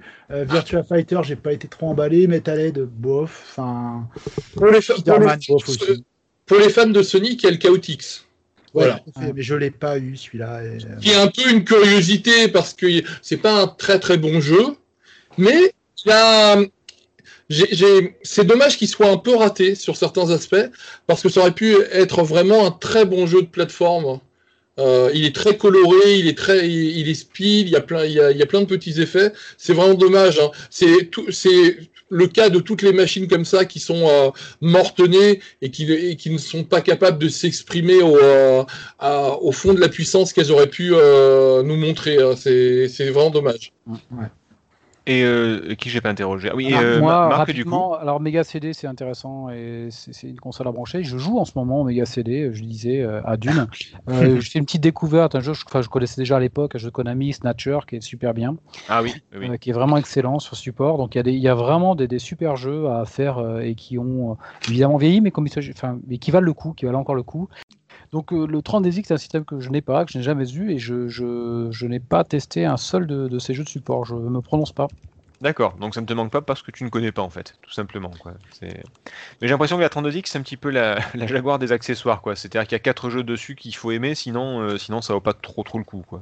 Ouais, si tu l'as, si tu l'as, voilà, si t'es un fan de Sega, comme disait Douglas, et, euh, ou alors si t'as l'occasion d'en récupérer un pour pas trop Oui, cher, voilà. pourquoi pas, mais, euh, Mais ce- faut pas ça se- sert à rien de cramer du gaz à essayer d'en récupérer un. Quoi. Ouais, c'est pas le- la priorité des achats. Et on finit avec le Virtual Boy du coup. Euh, Douglas, est-ce que tu as rentabilisé tes 25 euros? Oui. Oui, euh, bon voilà, ça a été dur au début de s'y habituer, mais euh, mais euh, il y, y avait des concepts sympas. C'est vraiment dommage. Enfin, enfin, voilà, après, c'est vrai, je suis pas, en plus, je suis pas particulièrement fan de la 3D relief, mais c'est vrai que euh, c'est vrai que pour certains jeux, en fait, il y a y a un effet de profondeur qui est assez sympathique. Après, ce qui est vraiment dommage, c'est de ne pas pouvoir y jouer euh, comme, on, euh, comme un jeu standard auquel on peut rester une heure devant sans, sans avoir mal aux yeux. Donc, curiosité sympa, des jeux qui sont plutôt de bonne qualité, mais je je pense pas que ça soit une machine où on passe des euh, des semaines et des semaines à, s'amuser dessus parce que euh, y a ce défaut en fait de la de la fatigue visuelle qui est très marqué sur la sur la Virtual Boy. Et, et je sais pas si c'est. Est-ce que la fatigue visuelle est la même pour, euh, pour tout le monde? Parce que la, la VR de, de la Play 4, par exemple, ou, enfin, ou l'Oculus ou autre, euh, je sais qu'il y, a le- bah, y a le motion sickness, où il y a différents, euh, différentes personnes qui ne le supportent pas du tout, mais il y en a d'autres qui arrivent à s'habituer. Je, pense à- je pense à Thomas, par exemple, qui, qui est chez les, les, PPG aussi, qui lui peut jouer à Wipeout Vision Cockpit pendant une heure sans souci en, en réalité virtuelle parce qu'il s'est habitué au fur et à mesure. Euh, moi, je pense que je vomis au bout de 5 minutes. Mais est-ce que le Virtual Boy, est-ce qu'on peut s'habituer? Je pense. Ouais, il faut, il Je faut, le, pense, vouloir, il faut, il ouais. faut le vouloir. C'est- Je pense faut la, faut s'entraîner régulièrement, euh, faire, faire un effort et puis au bout d'un moment, euh, au lieu de rester 10 minutes dans le jeu, on arrive à rester 20 minutes. Ouais, Voilà, c'est. Voilà, Mais bon. mais bon. on n'est pas encore à jouer des heures dessus. Quoi. Euh, Nico, Euh, bah moi en fait je l'avais acheté pour la curiosité parce que je voulais vraiment tester le truc. Euh, D'un point de vue strictement ludique, euh, enfin franchement, ouais j'étais un peu bluffé par l'effet de profondeur mais sans plus. Mhm. Et euh, pour le collectionneur par contre je pense que ouais pour le Nintendo fan euh, c'est vraiment objet. quelque chose à voir. Ouais franchement l'objet en lui-même il, est- il est intéressant parce que enfin rien qu'à regarder euh, de l'extérieur, tout ça. Enfin, c'est vraiment quelque chose que tu vois pas si souvent.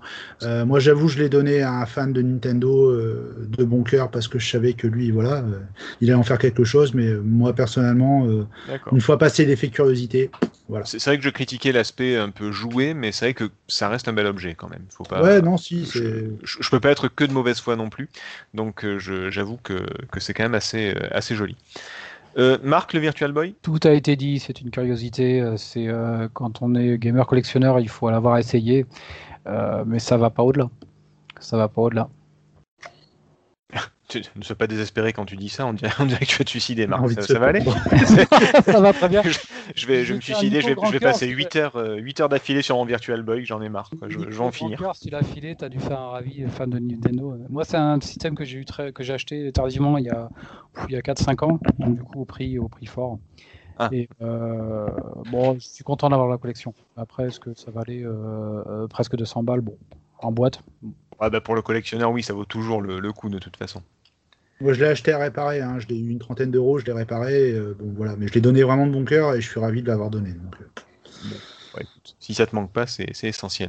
Donc globalement de cette sélection, il y a, je vais un peu m'avancer, mais il y a que la 3DO et allez, le Mega CD qui, qui valent le coup. Le reste, c'est pas. euh, enfin, alors je parle pas historiquement parce que historiquement, même la pire des consoles a un tant soit peu de valeur, hein, c'est normal euh, pour la recherche, etc., pour le, le patrimoine. Mais en termes ludiques, au final, il y a la 3DO qui est vraiment euh, loin devant toutes les autres et, euh, et, et le Mega CD, on va dire. Est-ce Ouais, que voilà, je dirais, je dirais hors collectionneur, euh, hors, euh, voilà, euh, Oui, le voilà. mec qui veut vraiment collectionner tout ça et pour la curiosité de l'objet, d'un point de vue strictement ludique, j'aurais dit ouais 3DO et Mega CD aussi. ouais. Mm. D'accord. Euh, Marc, ça te va comme. euh, Complètement. Et Douglas, peut-être? Ouais.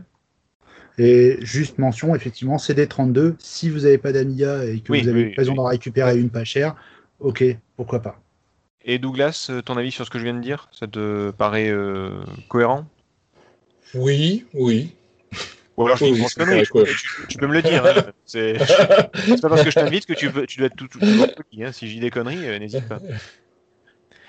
Bon, bah écoutez. euh, Est-ce que vous avez quelque chose à rajouter, messieurs?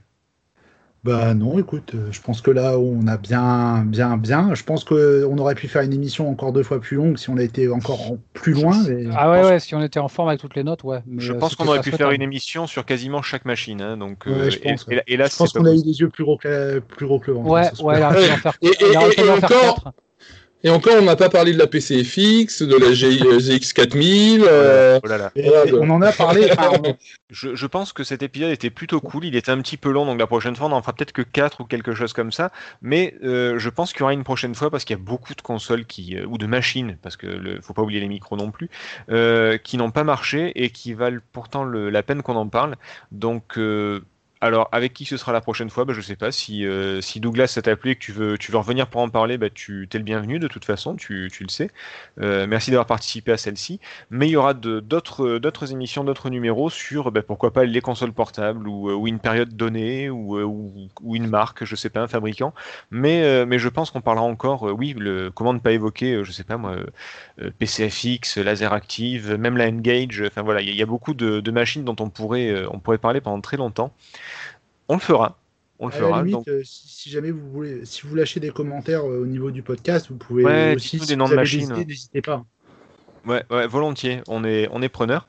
En tout cas, merci de nous avoir écoutés. Euh, merci, messieurs, de- d'avoir participé, particulièrement à, à Douglas de- d'avoir pu se, se libérer. Plus longtemps que prévu, en plus. Donc, euh, de rien. euh, mais quoi, quand, comme, comme quoi, quand on raconte beaucoup de conneries, le, le temps passe plus vite. Et puis, euh, bah, écoutez, merci beaucoup, une fois de plus, et à très bientôt. Merci. À bientôt. À bientôt. Allez, ciao. Merci beaucoup. Pour une poignée de le podcast, le podcast, le podcast, le podcast.